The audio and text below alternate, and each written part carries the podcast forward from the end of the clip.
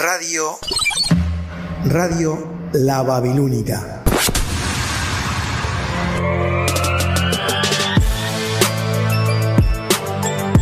La radio que marca tendencia. Estamos recargados de información, buena onda y como siempre, las mejores canciones las 24 horas. Radio La Babilónica. Existen muchas radios, pero Babilónica es única. Probala. Existen muchas radios, pero la Babilónica es única. ¿Querés probar? Babilónica. Tu radio, tu compañía.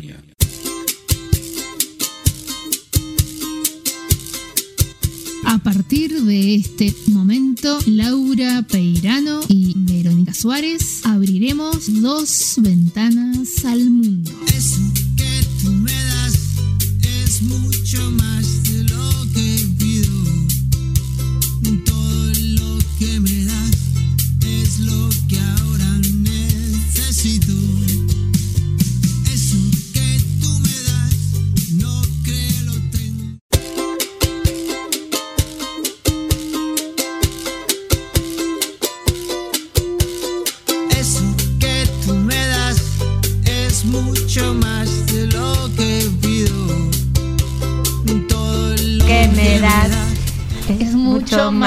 de lo que pido.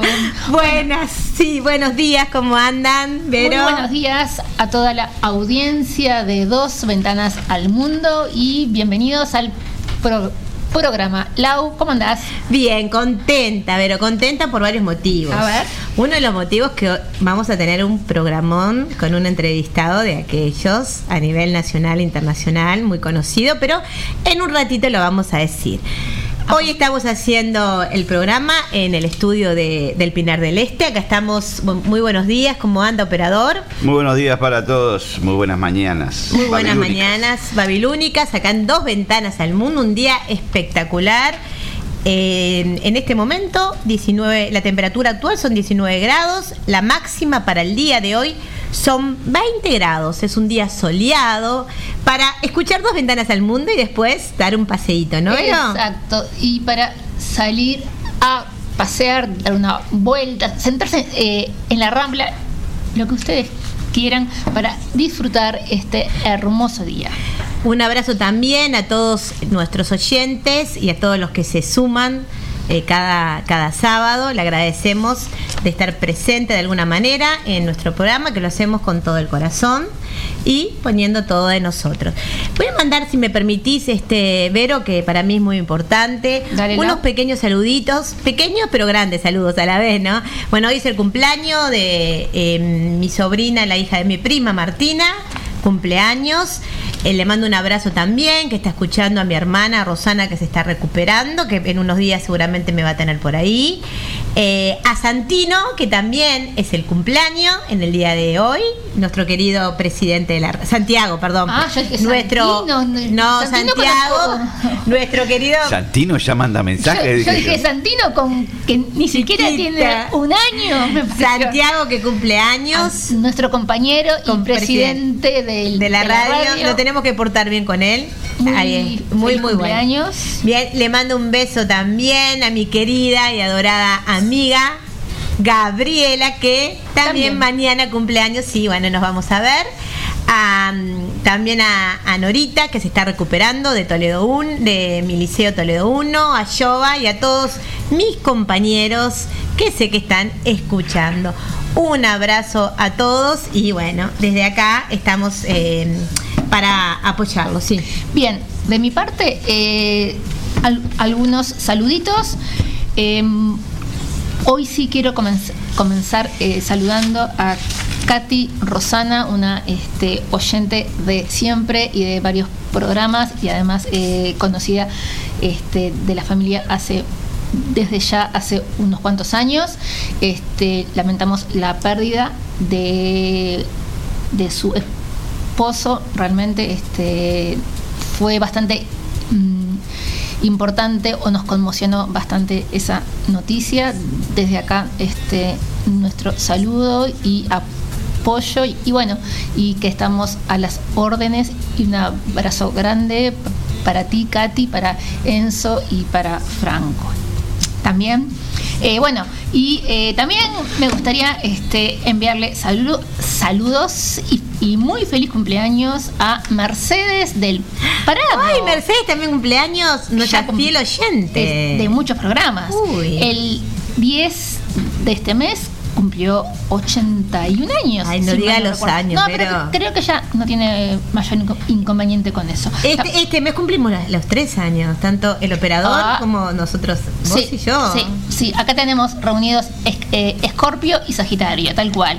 Eh, saludos también a Miriam Tarduño, que en el día de ayer, 12 de noviembre, también eh, cumplió años. Y bueno, y eh, lo mismo este, a nuestro director, reitero, eh, Santiago. Santiago Mampel. eh, el, Que el los cumpla feliz. Ahí va. Mañana, mañana cumplimos. Bueno, que lo cumpla. Ah, porque hoy es Sí, 13. hoy es razón. 13, bueno. Hoy lo festeja, pero en realidad es a partir de las 12 de la noche. Bien, muy bien dicho. Bueno, gracias, operador, Gracias por avisarnos. por la acotación. Ahí está. Nuestras vías de comunicación son 092 819 901 y al correo dos ventanas al mundo arroba gmail.com feliz, que los cumpla feliz, que los cumpla, que los cumpla feliz. Que los cumpla. Muy bien, Santiago, este Gabriela, Mercedes. Martina, Mercedes y todas también para nosotros, ya que estamos, Vero, que cumplimos este mes. No, pero falta mucho. No. Pero yo no sé si a vos te gusta cumplir años y que te digan o que te pregunten cuántos años cumplís. Con la Ah, pandemia hace dos años lo cumplimos. Yo sí, yo no tengo problema. Bueno, Bueno, perdón, perdón, perdón. Eh, seguimos, eh, seguimos, Verónica, seguimos. También, eh, como siempre, me gustaría recordar, como ya lo venimos ha- haciendo ha- hace un par de sábados, eh, recordar que eh, están abiertas las vías de eh, colaboración y de comunicación también eh, con la o hacia la Fundación Honrar la Vida. Disculpen. Eh, las eh, que se compone de o se forma por las madrinas de compañía eh, en el hospital Pereira Rosell para aquellas eh, mujeres en- eh, que han pasado o que se encuentran transitando por la enfermedad de cáncer de mama. ¿sí? Acuérdense que todos podemos colaborar de diversas maneras, ya sea en forma económica, eh, al 0908 3340 con 100 pesos, 0908 3341 con 200, 0908 3342 con 300 pesos y 0908 3343 con 500 pesos.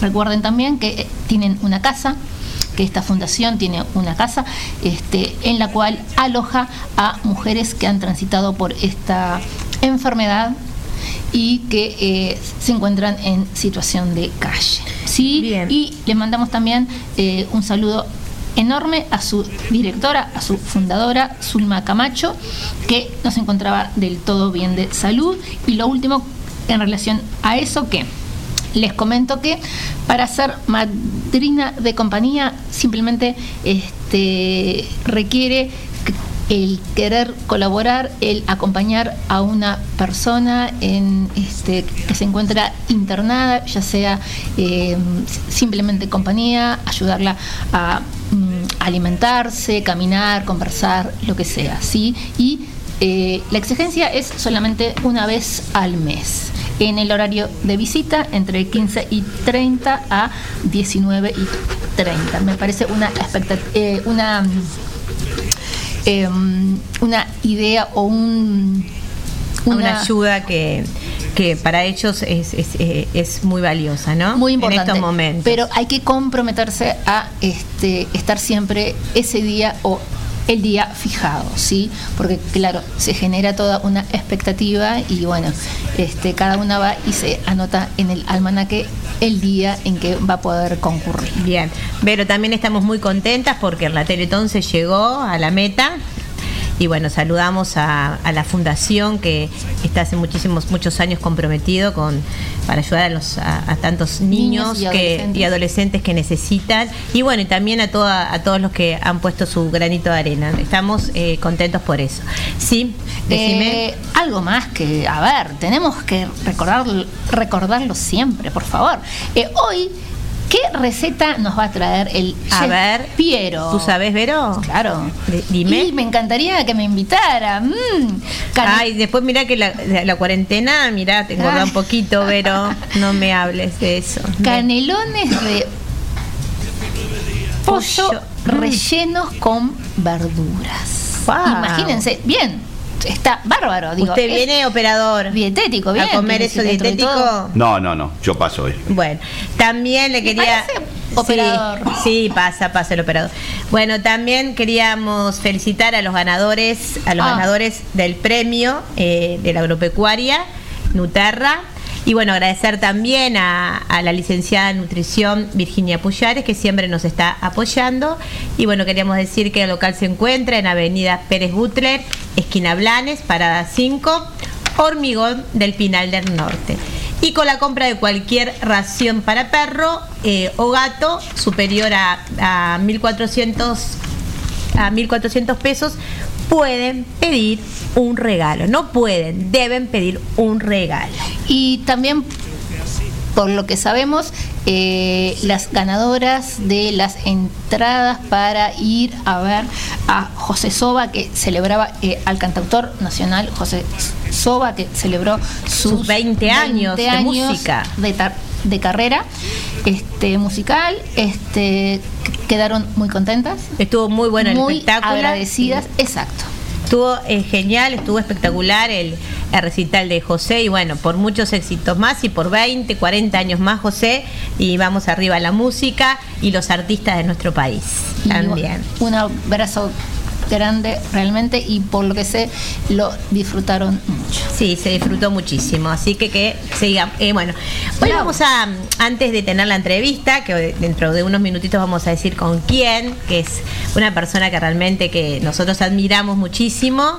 eh, Pero todo el mundo todo eh, el mundo lo admira porque es uno de los mejores, si no es el mejor, periodistas de comunicador. comunicador, pero a nivel nacional y también internacional. Pero eso de- después lo vamos a ir contando cuando lo nombremos a nuestro querido Fernando Vilar, que va a estar en un ratito en vivo por Zoom con nosotros, que tuvo eh, la, re- la- la gentileza de poder, Aceptar. sí, de aceptar, ¿no? y dejar eh, por unas horas este o eh, no, por el día de hoy, ausentarse a- de su hobby. exacto de su hobby de los sábados que es eh, jugar al fútbol. jugar. Y hoy no va a ir por con sus amigos. estar con nosotros, así que que doblemente estamos agradecidas. Bueno, también queríamos hoy vamos a hablar en, en- en Sobre- unos minutitos sobre el día de hoy es el día mundial también. Hoy no, perdón, es el 16, el día de la tolerancia y, y el, el día 13 de noviembre, o sea hoy, se celebra el Día Mundial de la Bondad. Qué lindo. Qué palabra. qué lindo y la tolerancia y bondad están relacionadas, están unidas. Primas hermanas. Son primas hermanas. Nosotros que somos Primas hermanas. Hermanas de corazón. hermanas de corazón. Yo tengo a mi herma, a mis hermanas de sangre y a mis hermanas de de corazón. corazón, tal cual. Bien. Bien, eh, entonces eh, comenzamos eh, con eh, la celebración del día de hoy. Como les decía, Día Mu- Mundial de la Bondad por iniciativa de la World Ki- Kindness Movement, perdón por mi inglés oxidado, habiendo sido proclamado este día en 1998. ¿sí? Mediante la celebra- celebración de este día se reafirman las buenas acciones en las personas y en las comunidades del mundo. La, verdad que eh, celebrar este día me parece eh, un homenaje, es en homenaje a las buenas personas, aquellas personas eh, que realizan, eh, que ayudan, que colaboran, que eh, aportan a los demás, ¿sí? ya sea desde una mirada, una palabra, un abrazo, lo que sea, este, y colaboran con quien lo necesita en forma desinteresada. Eh, qué bueno que todavía exista bondad en el mundo. Bueno, sigo. Esto, esto fue mm, opinión personal. Bueno, seguimos. Entonces, eh, como les decía, se, re- se reafirman eh, con este día, con la celebración de este día, se reafirman las buenas acciones en las personas y en las comunidades del mundo, siendo la bondad un elemento esencial de la condición humana que une a las personas más allá de o sin tener en cuenta el género, la raza, la religión, la política. Yo hasta incluiría la clase social, ¿sí? los medios económicos, etcétera. ¿sí? La profesión, inclusive, va a ser mm, bueno, ser bondadoso, está por encima de todo eso. ¿sí? Eh, bien, ¿qué se entiende por bondad? A ver, contame, Vero, ¿qué se entiende por bondad? Es la inclinación o tendencia natural, natural, y acá lo recalco, del ser humano a hacer el bien, siempre dispuesto a ayudar a quien lo necesita de una forma amable y generosa. Se trata de una cualidad que se asocia con otros valores, como la generosidad, la humildad y la paciencia. Con, con la paciencia también lo podemos eh, vincular con la tolerancia. Y les comentamos que Aristóteles consideraba que todos los seres humanos pueden desarrollar acciones virtuosas, siendo la bondad una cuestión de hábito. Bien, o sea que siempre se está a tiempo. Qué mala yo. Pero sí, en realidad creo que es que primero tiene que nacer del, del corazón ser buena persona, ¿sí? Y no olvidemos que todos, acciones todos tenemos también las dos partes, ¿no? Pero sí, o sea, somos en cierta forma eh, potencialmente como eh, malos y sí. potencialmente buenos, pero tenemos que sacar el lado el lado bueno, ¿no? Cada- Pero a veces las los imponderables de la vida nos hace que eh, nos supere, ¿no? Pero eh, como tú decís, la bondad es es un valor muy importante y más para inculcar hoy día, ¿no? Nuestros jóvenes. sí, a nuestros hijos eh, eh, y también eh, demostrarlo con el Con el ejemplo. ejemplo, predicar con el ejemplo, como hacía Predicar con Gandhi. el ejemplo y no solamente con palabras. ¿sí? Bueno, también les comentamos que consiste en ayudar, en ayudar al prójimo, a quien lo necesita en forma desinteresada. Y simplemente para terminar, les comentamos algunas personas que se han destacado a nivel mundial e histórico a lo largo, bueno, hist- históricamente, eh, valga la redundancia, a lo largo del tiempo, este, que se han destacado por su bondad. La Madre Teresa de Calcuta recibió el premio Nobel de la Paz en 1979. El Papa Juan Pablo II, muy conocido por los que ya tenemos alguna edad, eh, por los que rondamos los 40 y fue canonizado en, mil, en 2014. También Gandhi, eh, activista político de la India, que luchó por los derechos de la población de su país mediante la resistencia pacífica y la no violencia.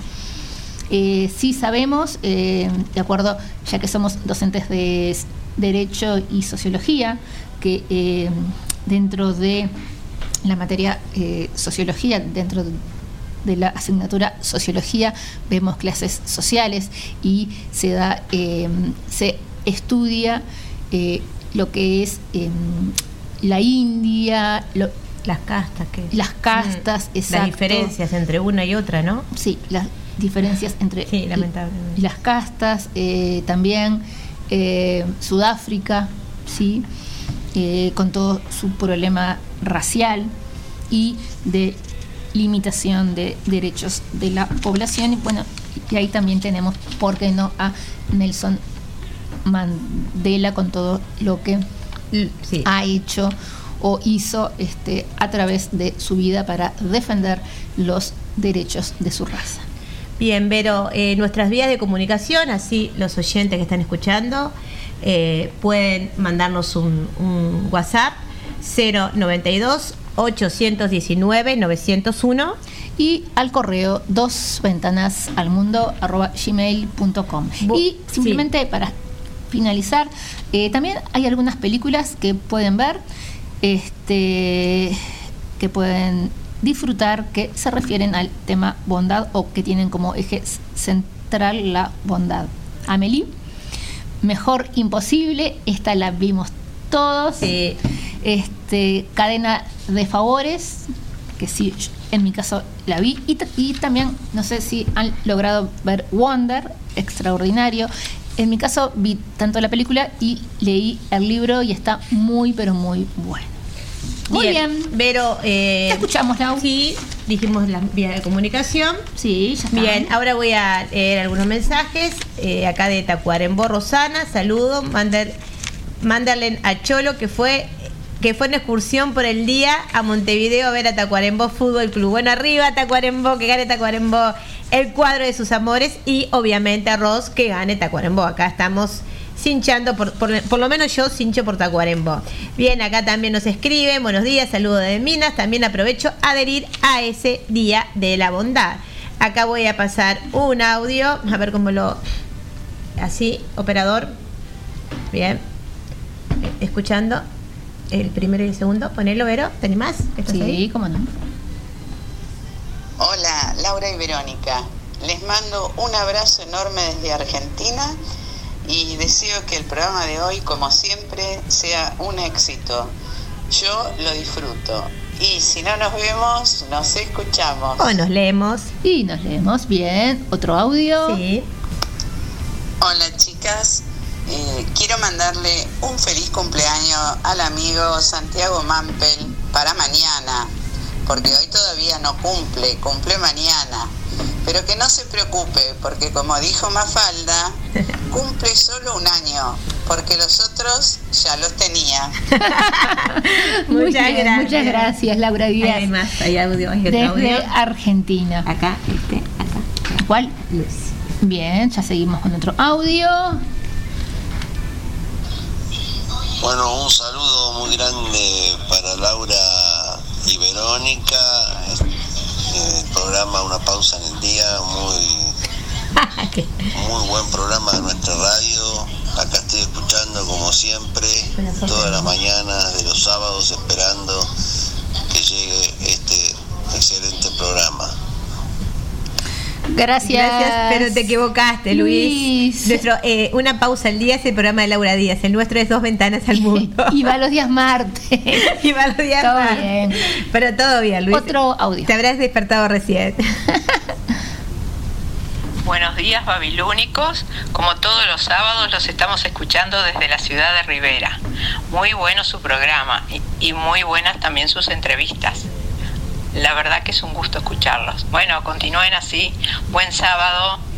Muchísimas Muchas gracias, gracias, María Luisa. Hay María otro audio Luisa. más. A ver. Sí, otro audio. Acá. ¿En dónde? A ver, dime. Mm, ¿Este, el- el- este es el de la radio? Sí. No, a ver. Mm, Un beso a-. Gabriela Ah. también, que mandó, sí, vamos a escuchar el otro audio. Buen programa para hoy, chicas, y para Martín Salgueiro también. De parte de Javier Cons. Muchas gracias, Javier. Muchas gracias, Javier Cons. Bueno, Vero, eh, después seguimos pasando los audios, ya dijimos las vías de comunicación. Eh, ahora vamos a hablar del 16 de noviembre, dentro de unos pocos días, se conmemora el Día Internacional eh, para la Tolerancia, que tiene también, Uh, qué importante. sí, que tiene también relación con relación con la bondad, ¿no? Acá vamos a hacer un, un también, lo vamos a hacer lo más breve posible.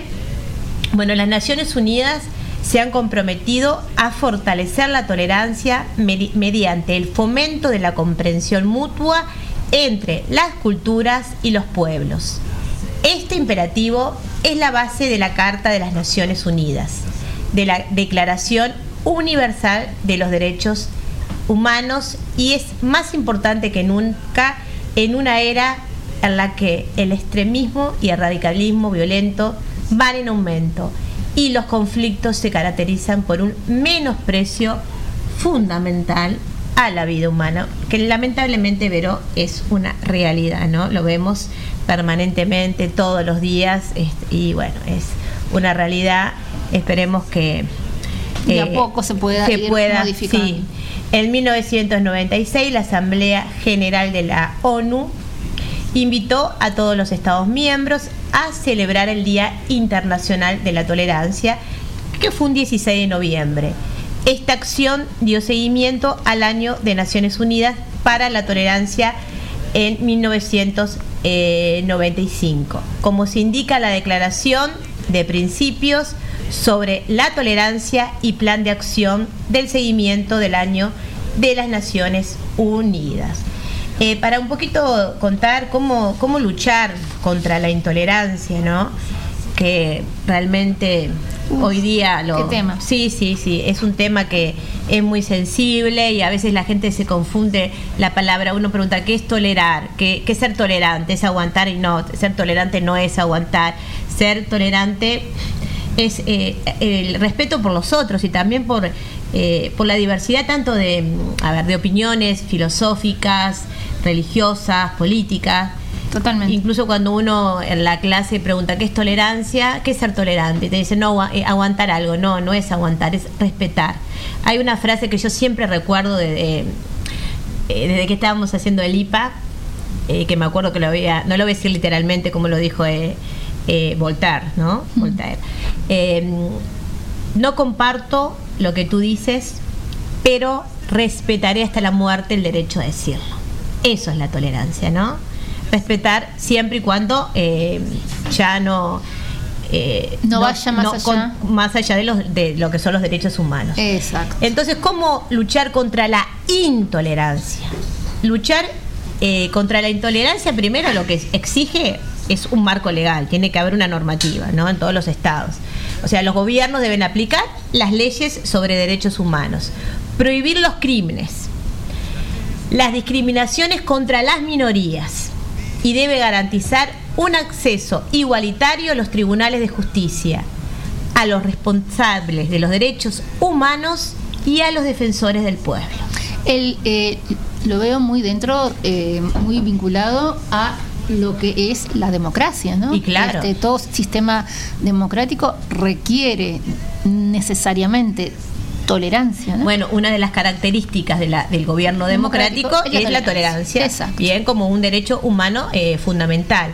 Luchar también contra la intolerancia lo que exige, Hmm. por eso nosotros también como referentes lo estamos siempre transmitiendo, educación. Porque, ¿qué pasa? La, la intolerancia nace a menudo también de, la ignorancia, del miedo a lo desconocido y lo de un sentido exagerado del valor de, de lo propio, ¿no? Por eso es necesario educar a, los, a nuestros hijos, como dijimos, a los chicos, a los niños, y enseñar la tolerancia y los derechos humanos, ¿no? Que como dijimos recién, van de la mano. También ah, la lucha contra la intolerancia requiere una toma de conciencia individual. O sea, cada Sin lugar uno a dudas. sin lugar a dudas, cada uno de nosotros tenemos que eh, poner de nosotros, eh, valga la redundancia, para... Sí, sí. No, no, y eh, hacernos responsables de nuestros actos, cada uno con, con su granito de arena, este, en, en ser tolerantes, en apoyar, en respetar. Este, también podemos lograr grandes acciones. Y también en la, la tolerancia consiste también en el respeto, sí. la aceptación y el aprecio también de la, eh, de la rica diversidad de las culturas, ¿no?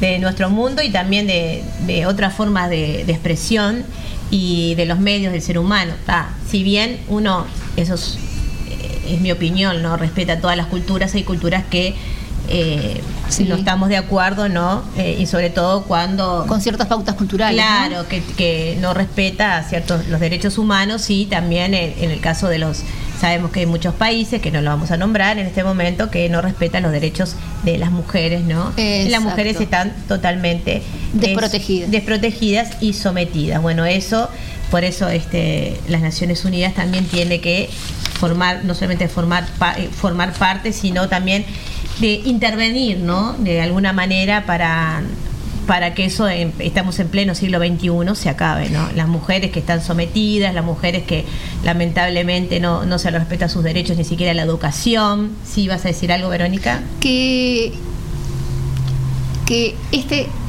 tema forma parte de las raíces de, esa, de esas sociedades. Y entonces se me ocurre que debe ser muy difícil, pero muy difícil, este, es comenzar desde cero, es desarraigar eh, viejas eh, formas de pensar, valores, es Pero no son desaprender. valores, claro. Pero para ellos sí, es desaprender. A nivel internacional no, lo vemos como eh, degradación al ser humano. Pero muchas, mu- incluso muchas mujeres, ¿no? De, Se han revelado. se, se- se han revelado. Tenemos también a, eh, al, al libro que hemos leído, eh, sobre, ¿te acordás la, la muchacha que también se reveló? Malala. Sí, Ma- eh, Mala- Malala, ahí está, que se reveló también, este, por- porque casi más pobrecita, digo, sufrió un ataque en la escuela por eh, querer ir a la, eh, tener, querer tener derecho, que las mujeres tengan derecho a la educación, ¿no? Entonces, no, me parece que eso más eh, que cultural, ya acá está en contra de todos los derechos humanos, que los derechos humanos son universales, ¿no? No son, eh, es algo que eh, es en todo el mundo. Y bueno, pienso que en algún momento se va, eh, va a haber un cambio de conciencia a nivel universal. Bien, Debería. sí, no, va a haber. Yo tengo eh, Fe y confianza. Sí, esperanza eh, y confianza que va a haber, porque por la lucha, ¿no? Siempre la lucha de, de los pueblos y por algo tenemos tanta... La unión. Sí, la unión de los pueblos y por, y por algo, como yo acá estoy diciendo en este momento, hemos logrado muchísimas cosas, ¿no? Por la lucha. Sin lucha no se consigue absolutamente nada. Y voy a terminar con una frase este, de, de Gandhi. Cuando entiendas otras formas de ver las cosas, entiendes el significado de tolerancia.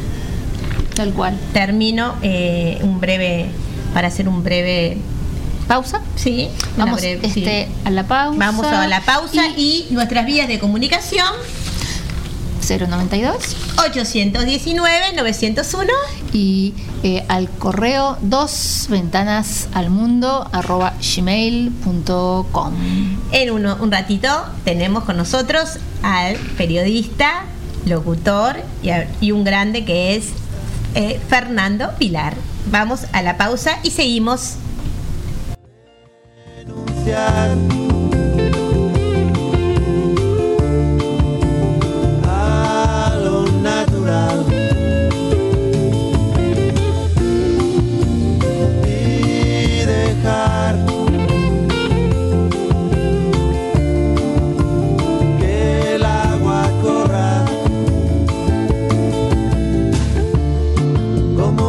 A ser mi amiga? Cuando esta carta recibas un mensaje ahí entre líneas. ¿Cómo quieres ser mi amiga cuando uno tiene sed,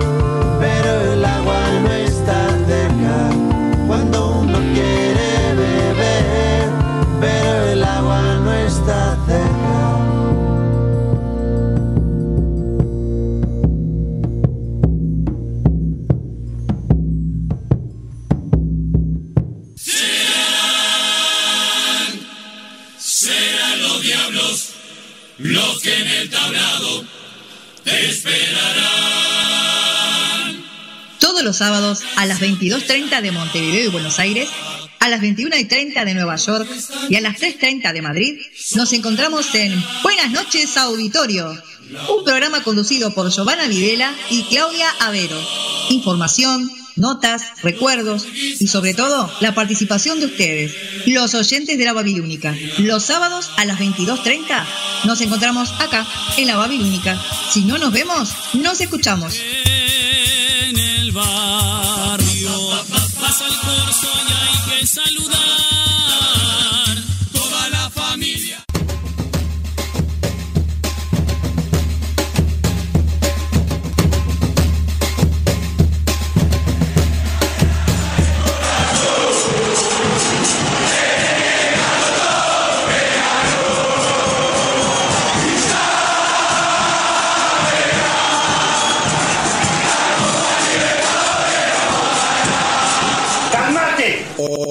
Mi nombre es Sebastián Guedes y junto a Richard Acosta Abrí bien la boca y que se escuche lo que vos hablás. queremos invitarte al programa Hecho por hinchas.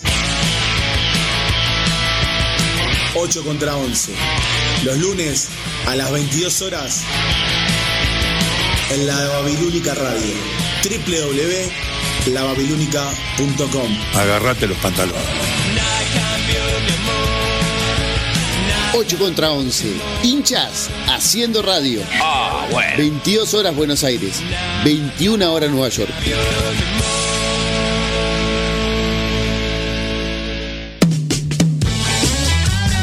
Hola, soy Polo Medina y junto a Gerardo Brañas te quiero invitar a que conozcas la otra historia de los Beatles. Te contaremos todo lo que no sabes y siempre quisiste saber sobre los genios de Liverpool. Estamos todos los sábados a las 19 horas en la Babilónica Radio. Si no nos vemos, nos escuchamos.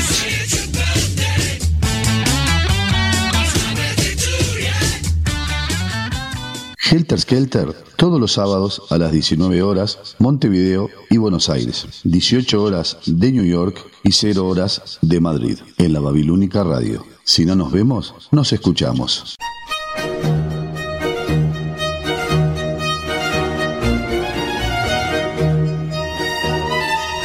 Hola, soy Laura Díaz y quiero invitarte al programa Una pausa en el día.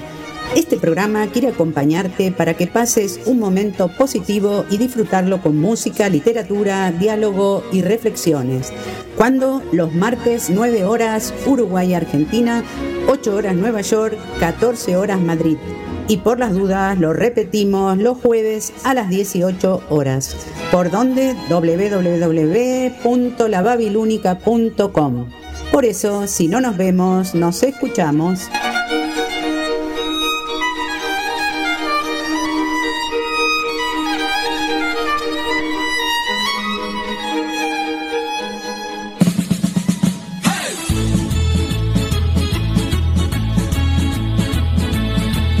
Hay gente que lo intenta muchas veces. Para nosotros, este es el último intento.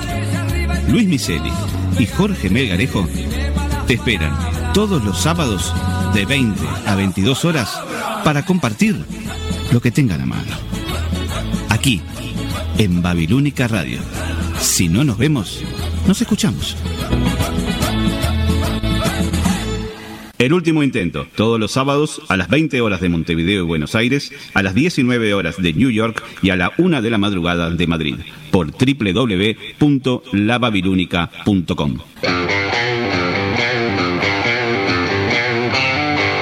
Hola, soy Luis Miseli y te invito a compartir La Noche Boca Arriba, un programa para la opinión, acá en Babilónica Radio. Si no nos vemos, nos escuchamos. Trajiste nada bueno. Abrazos y besos. La Noche Boca Arriba, lunes 19.30 Montevideo, Buenos Aires, Brasilia, 18.30 New York, La Habana, 17.30 Santiago y Lima, 0.30 Madrid, por www.lababilúnica.com. La Babilónica tiene una puerta que abrimos poco. La puerta del cuarto del fondo. Porque ahí guardamos todo lo que no queremos que se escuche. Te esperamos todos los domingos a las 22.30 horas por Babilónica Radio. Si no nos vemos, nos escuchamos.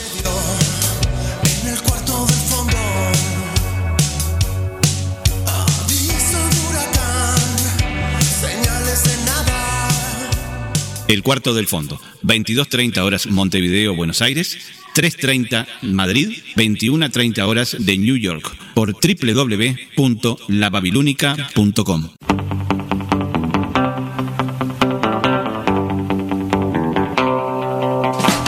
Hola, soy Gerardo Brañas y me quiero encontrar con ustedes este domingo en Deshaciendo Radio, acá, en la Babilónica. Si no nos vemos, nos escuchamos. I'm so. I'm so. I'm so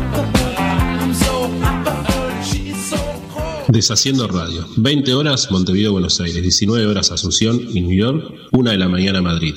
www.lababilúnica.com.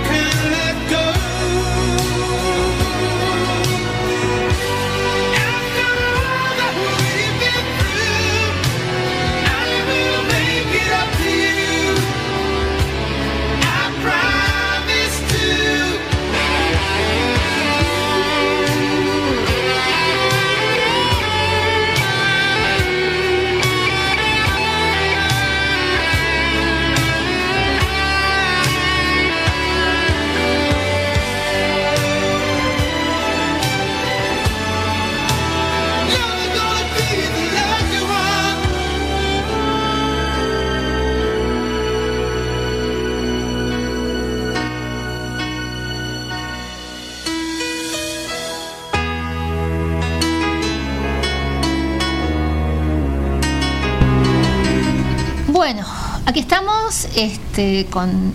Vamos a pasarles eh, a compartir algunos mensajes de la audiencia Antes que, que- se han comunicado al 092 819 901 y eh, al mail dos ventanas al mundo arroba gmail.com.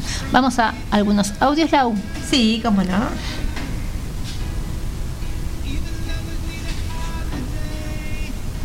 Esperen que no sale. Ahora. Hola Radio Babilónica, nosotros acá como siempre al firme, escuchando dos ventanas al mundo y esperando la entrevista de Vilar. Un abrazo grande de Meru y Leo. Muchísimas gracias, este Leo y Marilyn. También eh, un saludo de, eh, bueno, un saludo a Betina Esteves, nuestra compañera de Mujeres en Rock, que se ha, comunicado. También eh, a Carmen de Villa Biarritz, que a ver, ya les leo el mensaje. Eh, bueno, que, que nos está escuchando y que agradece nuevamente por las entradas mm, que se ganó para ir a ver el recital de eh, José Soba en la trastienda. Y em, Un abrazo grande a Mariana y a Rina que nos felicita por el programa y que sigamos siempre así con, eh, con la misma energía y, y la onda que le ponemos siempre al programa. Lo que estábamos escuchando era la banda de Illinois, desde Chicago, del grupo Chicago. El tema se llamaba Hard to Say, que Hard. significa, duro de decir. muy bien, qué Hard difícil decir I'm sorry. Y sí, no lo dudo. Bueno, vamos a pasar a un audio. Para muchas personas eh, o para mm, una buena cantidad de personas es eh, se les dificulta pedir perdón. Bien, vamos a pasar un audio. Un saludo de acá de España, de Adriana y Carlitos. Un abrazo para las dos. Muchísimas, Verónica y Laura. muchísimas gracias, Adri de España. Un abrazo grande para ti para, y para toda la familia. Sí, exacto. Bueno, eh, también a eh, saludos a todos los compañeros de la radio que se han estado comunicando desde el programa Helter Skelter. eh, Polo Medina, Pablo, ay, Mario Casina y Gerardo Brañas. También ¿Por qué lo nombran siempre al final a Braña? Él pregunta eso. También saludos a eh, a Robertito, a Daniela, que también están escuchando. Un abrazo grande. Y les. Sí. Y sí, bueno, y ahora vamos, eh, antes de, de la entrevista, vamos a escuchar a quién. A para ver, comer, a ver, para a ver, comer el ¿qué- domingo, para hacer un almuerzo rico el domingo, Vamos a ver. a adelantar este la receta de en el día de hoy vamos a pasar primero la a escuchar y a tomar nota de la entrevista a- eh, perdón de la receta del chef Piero que era pollo eh, canelones de pollo relleno con verduras quiero saber cómo se hace lo escuchamos Lo escuchamos y después, después seguimos con Dos Ventanas al Mundo por Babilónica Radio. Radio. online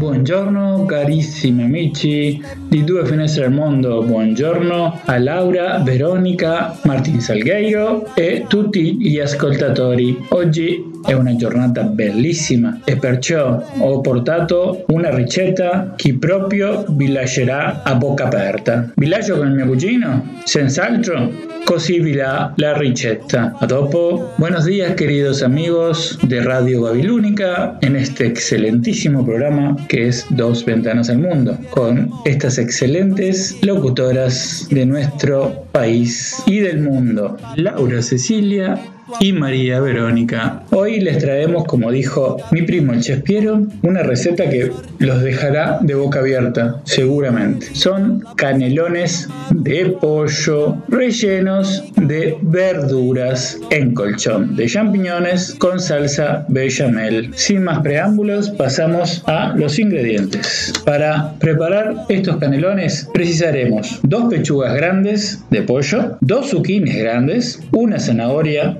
una cebolla, dos dientes de ajo, 300 gramos de champiñones frescos, una cucharadita de tomillo seco, un huevo, 150 gramos de mozzarella, 50 gramos de queso parmesano rallado. Para la bechamel precisaremos 600 mililitros de leche a temperatura ambiente, 40 gramos de manteca, 40 gramos de harina, 4 ceros, una cucharadita de nuez moscada molida, sal y pimienta a gusto. La preparación comenzamos por nuestros vegetales. Primero picamos finamente la cebolla, el ajo, rallamos la parte gruesa de nuestro rallador los zucchinis, la zanahoria. Por otro lado, cortamos nuestro champiñón en finas láminas y ahora procedemos a la cocción. En un sartén bastante grande ponemos 3 o 4 cucharadas de aceite de oliva, dejamos calentar y primero cocinamos nuestros champiñones. Los dejamos bien doraditos y antes de apagar el fuego, salpimentamos y los reservamos para más adelante. Por otro lado, volvemos a usar el mismo sartén, colocamos un poco más de aceite y sofreímos nuestros cebolla, ajo con un poquito de sal y dejamos rehogar unos minutos. Luego de eso, colocamos nuestros zucchinis, la zanahoria, dejamos cocinar 4 o 5 minutos todos juntos, revolviendo para que incorporen los sabores, agregamos el tomillo y salpimentamos a gusto y reservamos para el relleno. Ahora pasamos a nuestra carne. Tomamos nuestras pechugas y las cortamos en churrascos de aproximadamente un centímetro de espesor. Luego tomamos un film, ponemos sobre una tabla y cubrimos con otro trozo de film. Y con un martillo de los de machacar la carne, le damos unos cuantos golpes para que tiernice más la carne y a su vez para darle un tamaño mayor. Al golpearlo, nosotros podemos ir estirando la carne para que nos queden para nuestros canelones. Salpimentamos y reservamos para armar nuestros canelones. Luego de que tenemos nuestra carne pronta, comenzamos a hacer la bechamel. Tomamos una cacerola mediana y colocamos la manteca a derretir. Cuando esta está bien derretida y calentita, agregamos nuestra harina y comenzamos a revolver sin parar hasta que toda la harina reciba la manteca y la dejamos cocinar unos minutos, dos o tres, sin dejar de revolver para que no se nos queme la harina. Pasados esos minutos, incorporamos la mitad de la leche y con un batidor de alambre mezclamos bien para que no se nos generen grumos. A este punto agregamos el resto de la leche, la nuez moscada, la sal, un poquito de pimienta y seguimos revolviendo hasta que espese nuestra salsa bechamel. Cuando esta espese, que pasarán unos 4 o 5 minutos, la retiramos del fuego y la reservamos. Ahora pasamos a nuestro armado de los canelones. En una asadera que puede ser un Pirex o una asadera rectangular de más o menos unos 30 centímetros por 25 o aproximadamente, colocamos un fondo de bechamel. Sobre este fondo colocamos nuestros champiñones fileteados haciendo una capa lo más uniforme posible. Ahora tomamos nuestras pechugas, los churrasquitos de nuestras pechugas y con nuestro relleno armamos los canelones como si fuera una filloa. Teniendo armado estos canelones los vamos colocando uno a uno en la asadera de forma que llenemos toda la base de nuestra asadera. Cubrimos con el resto de la bechamel uniformemente nuestros canelones y sobre todo esto espolvoreamos toda nuestra mozzarella. Si les parece que es poco por el tamaño de la asadera, pueden agregarle un poco más. Lo importante es que quede bien, bien cubierta con mozzarella. Y por sobre todo esto, espolvoreamos con un parmesano bien sabroso para que al gratinar quede la crostita del queso derretido que queda exquisito. Bueno, dejamos a horno precalentado a 180 grados por 35 minutos lo más abajo posible en nuestro horno para que cocine bien las pechugas. Luego de eso, las subimos si es necesario un estante más arriba para que gratine el queso y ya está pronto nuestros canelones de pollo. Retiramos del horno y servimos calentito. Es algo exquisito. La combinación de los vegetales con el pollo y la bechamel es fantástico. Se los recomiendo, háganlo y por favor envíenos vuestros mensajes. Nos vemos la próxima semana. Si no nos vemos, nos escuchamos. E allora cari amici, avete visto? Questa ricetta è unica. Aspetto la facciate e come sempre aspetto i vostri messaggini. Alla settimana prossima. Se non ci vediamo, ci sentiamo. Ciao! Tu vuoi fare l'americano, americano, americano. Ma se nati in Italia, sienta a me non c'è sta niente fa, ok napolitan. Tu vuoi fare l'americano, tu vuoi fare l'americano.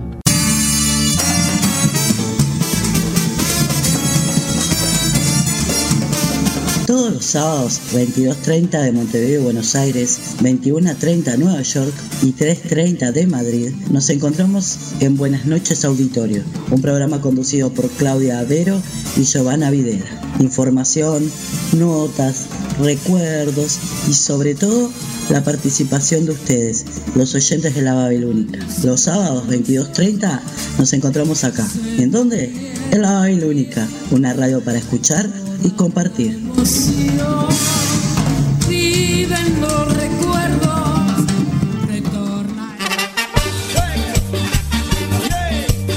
Hay gente que lo intenta muchas veces. Para nosotros, este es el último intento.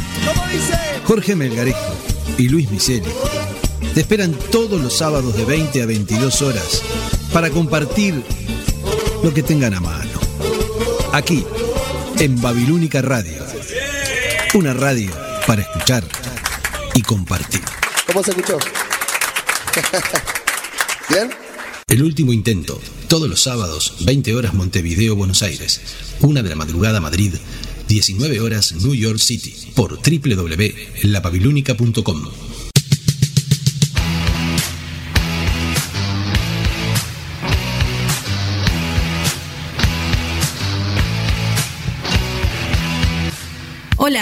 soy Betina Esteves y te invito a que me acompañes en Mujeres en Rock. Todos los viernes a las 21 horas, el rock tiene voz de mujer. Mujeres en Rock, acá en la Babilónica Radio. Si no nos vemos, nos escuchamos.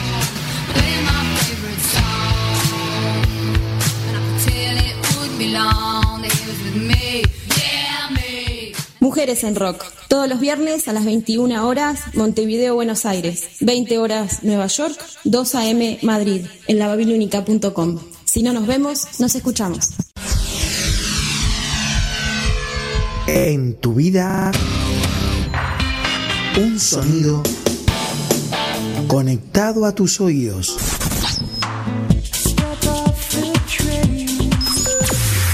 Somos el túnel del tiempo. Sonido urbano, sonido retro. El túnel del tiempo. Montevideo, desde Montevideo, Uruguay.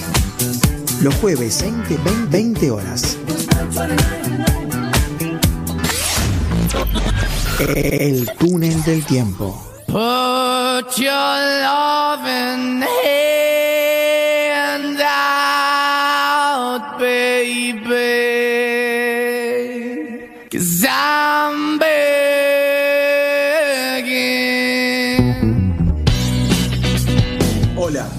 nombre es Sebastián Guedes y te quiero invitar a Día 32. I'm begging, begging. Día 32. Los viernes a las 22 horas, pegadito a Mujeres en Rock. Día 32. Y que sea rock and roll.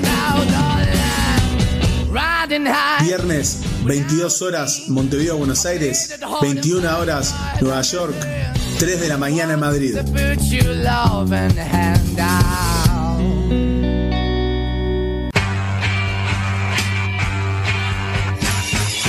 Hola, soy Gerardo Brañas y te quiero invitar este sábado y todos los sábados a las 19 horas a Helter Skelter, donde recorreremos la maravillosa historia de los cuatro genios de Liverpool. Acá, en la Babilónica Radio. Si no nos vemos, nos escuchamos.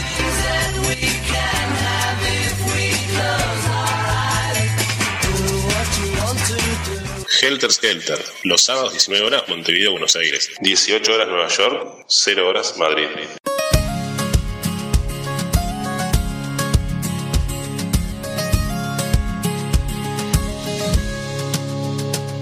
Yo no voy a avergonzarme de estas lágrimas, ni callar mi corazón, ni rendirme en el perdón, porque es sincero lo que soy.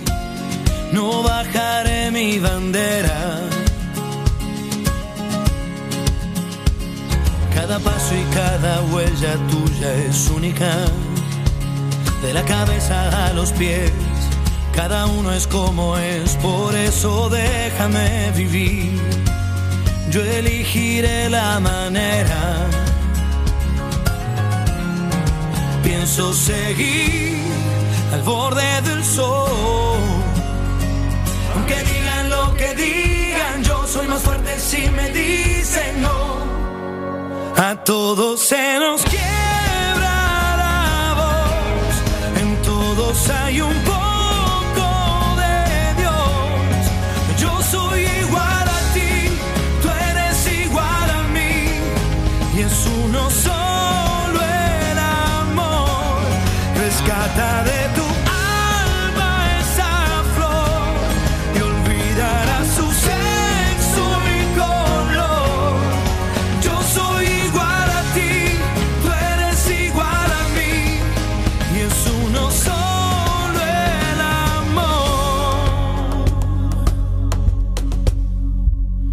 Siempre más de una visión de la película, otros modos de mirar, muchas formas de escribir y nadie tiene la verdad.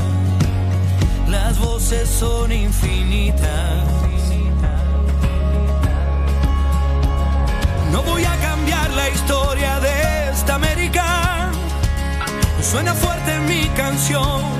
Yo defiendo la razón y no hay que ahuyente a un hombre que grita. Pienso seguir al borde del sol.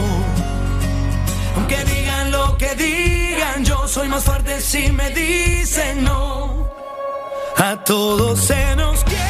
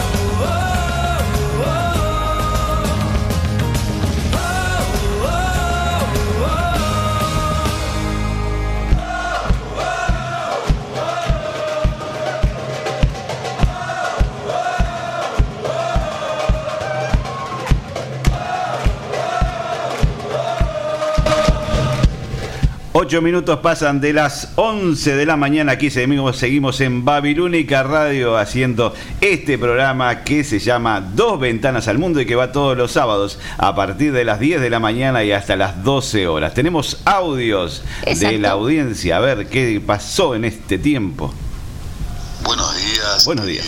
Compañeras, Laurita, Vero, Martín. Buenos días. Eh, comentarles que es un día para escuchar dos ventanas al mundo, esperando obviamente la entrevista que van a realizar y bueno, seguir disfrutando del excelente programa como lo hago todos los sábados a partir de las 10 de la mañana. Un beso grande para los tres. Gracias a- al compañero Polo Medina por la comunicación. Este mensaje viene un poquito atrasado, pero bueno. Comentarle a la audiencia que estamos eh, tras los pasos de Fernando Vilar, que eh, está con problemas para conectarse al Zoom, pero que en minutos esperamos tenerlo aquí en el aire de la Babilónica. Bien. Mensajes. Mensajes. Buenos días, Buenos queridas días. amigas Uh, de vos Dos. Ventanas al Mundo, Laura Verónica y el operador Martín Salgueiro. Hoy, como ya les dijo el chespero, tendremos una receta exquisita que son canelones de pollo rellenos de verdura, en colchón de champiñones y bechamel. Muy bien. Así que no se lo pierdan. No, es que sean canelones rellenos de pollo, son los canelones Claro. de pollo. Háganlo, por favor. La base es el pollo. Estamos esperando ansioso la entrevista de Fernando Vilar, un referente de, eh, de la radio y televisión uruguaya. Este, y estamos desea- deseosos de escucharlos. Un abrazo grande. Muy bien, acá sí, ya ahora tenemos la presencia A ver qué. Opa, Laura, ya tenemos la presencia. A ver, ya está Fernando Vilar, entre nosotros. la babilónica. Le agradecemos la presencia. Le agradecemos la presencia a Fernando Vilar. Es un gusto poder, com- eh, poder compartir con, contigo eh, nuestro programa Dos Ventanas al Mundo. La verdad que estamos muy, muy contentas. Estábamos nerviosos, deseando que, eh, que te conectara, Fernando. Sabes que eh, buen día, antes que nada buen Sí, día para ustedes, para los oyentes de ustedes. Este Pano, me levanté a las 9 de la mañana y he tenido una mañana recontra movida, sorpresivamente recontra movida. Acabo de llegar a mi casa en este momento, por eso me acabo de conectar. Perdón si, perdón si les distorsioné alguna cosa, pero bueno. en absoluto. Y también eh, Los imponderables, los imponderables de la vida hacen que uno a veces haga lo que otros quieren y no lo que uno quiere. No tenemos claro que dejaste de ir a jugar al fútbol. Sí, bueno, eso ya lo había decidido cuando me comprometí con ustedes, ¿no? Este, y pero, pero bueno, no, no importa, no importa. Acá estoy a la orden para lo que ustedes quieran. de nuestro lado, sí, bueno, eh, te agradecemos estos minutos y bueno, y también te pedimos disculpas que si eh, tenías otras eh, actividades. más importantes o que se te presentaron No, a no. último momento. No, no, no, no. La del fútbol, la del fútbol es un pasatiempo, una diversión. Se va, si se puede, si no se va. Es decir, casi, casi todas las cosas que se me presentan hacen que yo deje el fútbol. Obviamente a esta edad no, no es prioridad el fútbol para mí, es un, un pasatiempo, un desahogo, una manera de moverse, de estar sano, qué sé yo.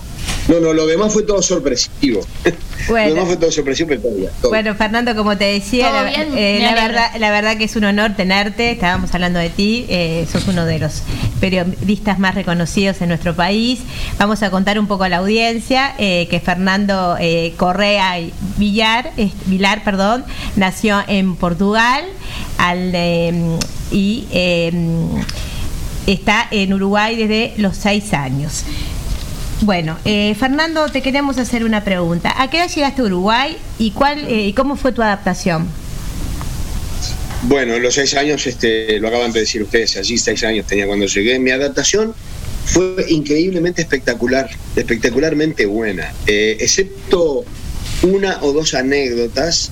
eh, lo demás, este, no sé, yo siempre digo que he tenido muchísima suerte en la vida. Yo siempre cuento que nunca, nunca pedí trabajo en ningún lado. Qué bueno. Este, nunca. Siempre me ofrecieron trabajar y por suerte siempre pude optar, permanentemente pude optar por seguir donde estaba o ir a otro lugar mejor o peor, por eso no iba. Pero digo, siempre tuve la posibilidad de elegir y cosa que me está pasando hoy. Yo hoy este, me podía haber jubilado ya hace bastante tiempo y tengo una enorme cantidad de actividades que no tienen solo que ver con el tema económico, porque de algo uno tiene que vivir, sino que tiene que ver sino que tiene que ver con, con este, compromisos que me van surgiendo y que las personas que me los plantean es onda, por favor, que sí, que sí. Entonces, siempre la he tenido fácil desde ese lado. Pero más atrás, eh, yo llegué a los seis años, a los al año siguiente, al año siguiente, a los siete años, yo eh, estaba estudiando en un colegio privado y en ese colegio privado los niños a esta edad escribimos mal desde todo punto de vista, en la forma de la letra, en los tildes que los ponemos o no, en, en si escribimos con B largo, B corta, todavía a esta edad hay gente que escribe mal, así que digo, imagínense. Y yo tenía en mi colegio, me habían puesto los maestros, porque recuerdo que tenía una maestra y un maestro, me habían puesto en un grupito de alumnos a los cuales yo les yo no que les enseñaba. Les corregía si no eh, eh, acá no va eh, tilde va en esta en esta palabra no va en esta sí en esta no esta sí a mis iguales. Es decir había tenido una facilidad para aprender el español este que a mí me, me asombraba ya en ese momento porque yo era portugués es decir y el idioma portugués el, el idioma ortodoxo portugués Sí. No tiene nada que ver con el ortodoxo español Claro. eh, en la frontera entre Portugal y España se habla el regional, es decir, mitad y mitad. Pero yo venía del norte de Portugal, donde se me mezclaba ya por el oído el gallego, el portugués, el español, es decir, yo tenía una... Y en cambio, en un año y medio, nunca fui un alumno con falta, siempre tuve cero falta y un día me saqué una falta en tercero de escuela, una falta, lo cual implicó que mi dictado no fuera sote y me agarré una amargura, una decepción, yo misma, ¿eh? ¿no? Mi, mi padre no tenía nada que ver porque no se enteraban de las notas que yo sacaba en la escuela. Es decir, siempre fui desde chiquito tendiente a ser perfectito, esos niños. eh, Era un travieso tremendo, no me gustaba estudiar, me hacía la rabona, todo lo que vos quieras, pero una vez en el tema era no me podían no me podían corregir un error porque me ponía de mal humor. Y eso hacía que yo hiciera todos los esfuerzos posibles para y después en el resto del, del- de la vida lo mismo es decir liceo facultad los trabajos y si nunca nadie es más me decían en el liceo que no tenía acento extranjero.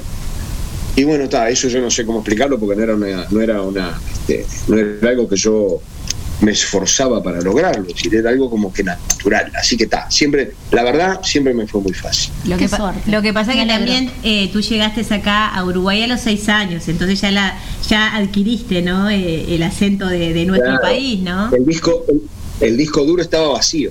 Claro. O casi vacío, porque también Claro. tu idioma madre es era el portugués y que tiene diferencias idiomáticas, eh, obviamente, ¿no? Ya sea para escribir, para pronunciar, hay, hay letras eh, que no usamos y, y como que el portugués creo que, que es un idioma que está un poquito más atrasado que el español, ¿puede ser? Nosotros tenemos la ñ, ellos la N con la H, por ejemplo. Claro, claro. Sí, sí, claro, claro. Hay una cosa que me favoreció además. Eh, en aquella época, no solo en Portugal, que en el mundo, los niños no iban a la escuela hasta que empezaban la escuela. No había el preescolar, el maternal, Ah, el no sé cuánto, jardín de... No había nada. Claro. Es decir, yo tenía la mente, yo tenía la mentecita absolutamente vacía. Nunca nadie me había dicho cómo se escribía nada. Es decir, yo además vivía en, en- en el- en pleno campo, en plena montaña. Es decir, no, no, no, no era que cuando teníamos un ratito libre nos sentábamos en un jardín de infantes y dibujábamos, pintábamos y escribíamos. Nada, nada. Era Ahora un sí. vagabundo, un vagabundo total. Ahora se comprende, genial. claro, pues digo, Y cuando llegaste a Uruguay a los seis años, como estábamos hablando, que yo estuve, estuve leyendo, Fernando, tú contabas que eh, te fue un poco complicado la relación al principio con tu padre, que no lo conocías. ¿Es así? Claro, lo que pasa, lo que pasa que, lo que pasa que mi padre se vino mu- muy joven. Eh, a ver, eh, Europa estaba saliendo de la guerra, lo- las zonas. Imagínense lo que es hoy acá. Hay gente digo, que la pasa mal en, en- en el centro, en el corazón mismo de las capitales, lo que es en aquellos lugares perdiditos en el campo. En aquel momento estaban, nosotros vivíamos en una aldeíta perdida en el medio del campo junto con otros vecinos, pero éramos, yo que se calculo que seríamos 30 familias. Eh, muy pobres, muy pobres, muy pobres. Pero además estaba el país pobre, la Europa, el continente estaba pobre saliendo de la guerra y eh, había tremendas olas inmigra- inmigrantes, olas de inmigrantes. Entonces mi padre se vino a Brasil, se casó, dejó a mi mamá embarazada de mí y se fue, se fue a Brasil. Cuando yo nací, yo, eh, yo no sabía, mi padre no estuvo nunca cuando yo nací. Y lo conozco a los seis años, y lo conozco la noche que yo llego a Uruguay, a Montevideo. Recuerdo todavía hoy la frase dicha por mi madre, ese es tu padre. Este, y para mí era un hombre viejo, tenía 24 años él, para mí era un tipo viejo. Para mí era un tipo viejo, alto y feo. Son, fueron las tres cosas que yo... Y bigotudo. Claro, claro, la fealdad era por el bigote Claro. seguramente, ¿no? Esa cosa horrible que tenía debajo de la nariz, yo me parecía, me metía miedo. Y entonces tuve una relación bastante, bastante embromada con él. Este, el prim- yo digo el primer año porque calculo que fue un año, capaz que fueron dos o tres, no me acuerdo, pero no, no, no tenía ese ida y vuelta de padre a, a niño. Si a eso le sumamos que en aquella generación los padres nunca, sobre todo los padres hombres, nunca le decían a sus hijos te amo, te quiero, qué bueno que sos. Era la, la, la, la premisa de mi padre era mala cara y buen corazón. Yo el buen corazón nunca se lo vi. Después, claro, después se lo entendí, pero no lo ves el corazón. Lo que yo le veía todo el tiempo era la mala cara, entonces eso complicaba aún más la relación. Este, no, no, fue tremendo, pero a ver, tremendo, tremendo que yo a mi padre le tuve más que respeto, le tuve miedo hasta, Y no sé, hasta los 13, 14, 15 años. Mi padre era muy estricto, muy estricto. Después uno entiende, ¿no? Él trabajaba 78 horas por día para que nosotros estuviéramos bien. Entonces le molestaba llegar a trabajar y verme jugando al fútbol en la calle, ponele, rompiendo championes, rompiendo pantalones, Claro, obvio, claro. no, Se entiende. no estudiando. Entonces me decía, de lunes a sábado se hace lo que hay que hacer, se estudia, se trabaja, se, se limpia, se ordena. Para jugar están los domingos. Y yo de repente salía a la puerta los domingos y todos mis amiguitos del barrio se habían ido en sus autos a visitar a sus familias. Entonces yo los domingos me, me- aburría como una ostra. Entonces de lunes a sábado no, porque había que, y los domingos no, porque no había con quién. Entonces ah, era bravo. La verdad, la verdad fue bravo. Y, eh, y con los años, ¿la relación mejoró? No, sí. Claro No, que sí, sí. Perfecto. No, no. Todavía lo tengo vivo, tiene 90 años, el otro día hicimos una fiesta de sorpresa. Qué porque cumplió lindo. 90 años. Ay, otro detalle, nunca, nunca, nunca, nunca admitió que se gastara dinero en un cumpleaños para él. Ah. O sea, era una cena común. Y después, cuando empezaron a crecer mi- mis, mis hermanas más chicas y todo lo demás, que nos empezamos a, a adaptar un poco más a la realidad del mundo normal, este, ya admitía que después de una cena común, una tortita con una vela. No sea cosa que gastemos 20 pesos en 20 velas. No, no, una vela. Entonces, este, claro, eh, con el paso del tiempo fue eh, ablandándose en algunas cosas, no en todas. Nunca bancó una fiesta de cumpleaños, nunca quiso. Y entonces, cuando cumplió 90 ahora, a fines de septiembre, este, teníamos todos muchos miedo de que esa fiesta sorpresa con la cual nosotros pretendíamos agala- este, agasajarlo se terminara en una pelea familiar. Porque ¿para qué gastaron todo esto? Yo digo, donde diga esa frase al entrar le prendo fuego al rancho. Este, pero no, pasó muy bien, divino. Le logré que sus parientes portugueses le mandaran todos saludos grabados a través de video. Este, le conseguí un grupo de baile portugués que le bailara. este, o sea, Quedo contento. Quedo con, eh, per- sí, con 90, ¿no? sí, con 90 años. Qué, lindo y que, que, eh, la verdad que. que te- Tenerlo contigo, No, tenerlo además- contigo. Es un lujo. Fernando. No, y además, y además desde el punto de vista de la movilidad está mejor que yo. Yo con el tema del fútbol, las caídas, las lesiones, no, estoy peor que él. Bueno, bueno, mejor, mejor que esté bien tu padre, nos alegramos mucho. Fernando, eh, ¿no- ¿puedes contar a la audiencia cuál fue tu inicio de tu carrera laboral? Nosotros ya sabemos que tú empezaste siendo chofer de CUPSA, eh, sí. estudiaste tres años de abogacía, también creo que trabajas, trabajaste en un supermercado. ¿Y cómo llegaste a ser el periodista que hoy sabemos, ¿no? Que sos, eh, decíamos nosotras hace un ratito cuando eh, empezamos el programa, que sos eh, un periodista o locutor más Referente. importantes, eh, sí, sos un referente y más importante de, de los medios de comunicación de todos los tiempos. Bueno, eso es una eh, referencia directa a lo que yo les dije al empezar la charla, de la suerte que he tenido en mi vida. Yo la he acompañado con mucho, con mucha responsabilidad, con mucho trabajo, con mucha, ay, ¿cómo decirlo? Con mucha exigencia para conmigo mismo. ¿sí? Lo dije hoy que cuando me sacaba una falta en un dictado me ponía mal, hoy me sigo poniendo mal cuando Sí. hago algo mal, no importa qué, me sigo poniendo mal. O cuando haces. No es aquello de, no es aquello de bueno, ta, ¿qué va a ser? No. No, el bueno ta que va a ser a mí no me no, no, ni, ni, por mí ni por otro. Y por eso mi mal humor entre noche en los últimos años. Eh, yo estaba trabajando en Cucha y había hecho lo que mis padres hacen, lo que mis padres me, obligaron a hacer, que es lo que los papás le dicen a los nietos, ¿no? Es curso de, de inglés, de francés, había hecho un cursito de italiano, había estudiado música, había hecho dactilografía, que hoy yo no sé si eso se sigue enseñando, pero es escribir en el teclado sin mirarlo. Eh, y resulta que estoy trabajando de chofer, ya estaba de chofer allí, y veo un aviso que decía cursos de periodismo. Y, y la curiosidad me llevó a lo que hoy soy, porque dije, ¿qué te enseñarán? Yo ya sé un montón de cosas, y además estaba estudiando en Facultad de Derecho. ¿Qué te enseñarán para ser periodista? ¿Qué, qué, qué, qué? Que más de lo Y que no no sabés. Y la verdad no entendía qué. Claro. Y me anoté, me anoté en un curso que era de dos años.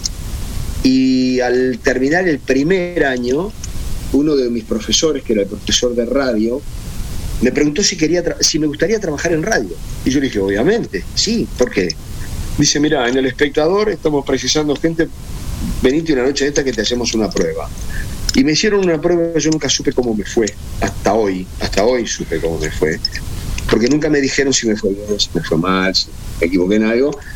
Lo que sí que cinco años después, yo seguí trabajando en Cucha, es más, ya me había olvidado de todo lo que había estudiado en periodismo.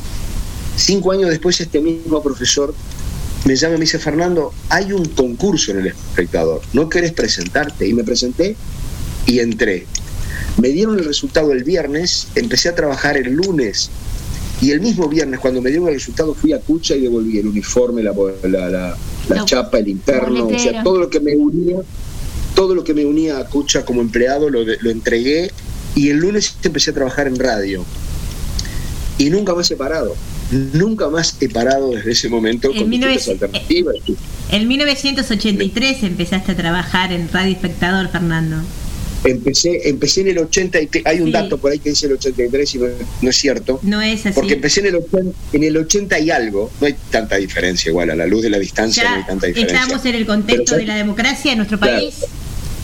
Eh, en ese momento plena dictadura. No, no, en el 83 estamos en la dictadura, ya sé, pero tú decís que está mal la fecha, por eso te pregunto. Si cuando tú pensaste ya estábamos eh, en la democracia que eh, a partir del primero de marzo del 85. Eh, te cuento, yo en el 80, 1980, en plena, en plena no, porque la plena dictadura sigue 76, 77, 78. En el 80 ya estaba como que ya estábamos bien, viendo las cartitas para ver cómo se volvía la democracia. Pero yo me voy en el 84 del espectador a las radios del Sodre, y ahí sí, ahí ya había habido elecciones internas en los partidos políticos, y en el 84 ya hubo elecciones. El a 25 fines de noviembre, el 25 de noviembre del 84, ¿cierto? De hecho, de hecho Sanguinetti asume el primero de marzo del 85, de 1985. Y ahí volvió la democracia plena, plena va. En los primeros cinco años bastante tutelada. Sí. Después de a poquito, de, de a poquito la fuimos recuperando total, como la tenemos hoy, una democracia por suerte absolutamente asentada, absolutamente cuidada este, y absolutamente disfrutada por toda la gente que a veces critica y pero no, si ves de lejos somos un país hermoso. Este, y bueno, de ahí empecé a trabajar en el espectador, con algunas vicisitudes, empecé a trabajar en, en estudios centrales. Como era plena dictadura, no había noticias, era imposible generar información. Y me mandaron al aeropuerto de Carrasco, es decir, yo venía desde mi casa al aeropuerto y del aeropuerto a mi casa. O sea, después ni iba a la radio, porque la radio tenía un puesto, un puesto en el aeropuerto desde donde yo informaba todo lo que pasaba en el aeropuerto. Y allí informaba cosas de política, de música, de, deportes sociales, es decir, venía un artista a, grabar una película y yo le hacía nota en el aeropuerto. Este, ahí estuve un año y al cabo de ese año volví a estudios y ahí ya fui responsable del noticiero del mediodía. Después lo leía con otro compañero y en el 84 me fui a la radio del sur por un tema exclusivamente económico. Me pagaban el doble de lo que estaba ganando el espectador. No me escuchaba nadie, nadie sabía qué, era, qué, radio eran, qué radios eran esas. Este, pero me fui y ahí tenés lo que es lo que yo decía al principio, ¿no? La suerte, la casualidad, estando en la radio del Sodre. Y gracias a que trabajé en la radio del Sodre, empecé a trabajar en Canal 5. Y gracias a que trabajé en Canal 5, me conoció la gente y me llamaron de Canal 4. Entonces, este, más suerte no he podido tener, de verdad. Una de verdad. cadena, tal cual. De Sí, un sí. lugar a otro Sí. en forma este, continuada. Eh, mm, a ver, eh, en algunas entrevistas eh, has comentado sobre eh, que existe una diferencia entre lo que es el periodismo de antes y el periodismo actual. Y que hay muchas cosas del periodismo actual que te molestan y te enojan. Sí. ¿Es así? A ver, eh, eh, no es que yo me ensañe con el periodismo y diga, bueno, el periodismo de antes era diferente. No, no. A ver. La vida antes, la vida antes era diferente a la de ahora, el tránsito era diferente, las ciudades eran diferentes, Todo. l- eh, los, los arquitectos eran diferentes, los abogados eran diferentes y los jueces eran diferentes. Como yo soy periodista, quiero hablar del tema periodístico. Eh, cuando yo estudié periodismo me di cuenta que una de las ventajas que yo tenía era aquello que me enojaba cuando era chiquito. Una falta, un error. Me enojaba mucho. Y me di cuenta que eso era bueno. ¿Por qué? Porque mis profesores de periodismo, de radio, de televisión, de prensa escrita, de ética periodística, de periodismo deportivo, eran tipos que eran primero excelentes, escribiendo eran verdaderos eh, tratados literarios, las crónicas, las crónicas deportivas del diario El País eran tratados literarios vinculados al deporte. Eran una, daba gusto leerlos. Vos hoy, a ver, no quiero generalizar, estoy hablando En, en algunas experiencias que yo tengo. Vos hoy lees un diario y a veces tenés que leer dos veces o tres veces el mismo párrafo porque no lo entendés. ¿Y eso qué es? Capaz que nadie se da cuenta qué es. Eso es que el que escribe escribe mal. Punto. Porque si yo te digo, desde el norte de Uruguay está bajando una leve brisa, yo no tengo que aclararte nada, ni lo tenés que leer dos veces, ni tenés que explicarte a nada con nadie, ni me tenés que pedir explicaciones a mí. Más claro, échale agua. Desde el norte del Uruguay está bajando una leve brisa. Pero si yo al momento de escribirte empiezo, porque los periodistas tenemos un defecto que es que nos sentamos frente al, al, teclado y creemos que somos la novena revelación del mundo. Y somos gente que tiene que hacerla re fácil para el que lo lee. Claro. Incluido el que lo tiene en la mano, porque la facilidad para el que lo tiene en la mano, a pesar de que está mal escrito y a pesar de que eso está mal, es que lo puede leer una vez, dos veces, tres veces o cuatro hasta que lo entienda. En radio y en televisión no tenés esa posibilidad. De ninguna manera. Lo dijiste y lo dijiste. Y yo a veces escucho cosas o veo cosas que digo, no puede ser que esto sea un, un profesional de la comunicación. Yo no le puedo permitir, aunque pasa, que un médico me trasplante mal un riñón. No puedo permitirlo. No se puede. Pero es no, no es que me lo explique, es no. La persona que hace eso no merece ser cirujano el periodista que escribe mal, que redacta mal y que se expresa mal, debería dedicarse a otra cosa y no a comunicar. Es decir, no puede ser un profesional de la comunicación.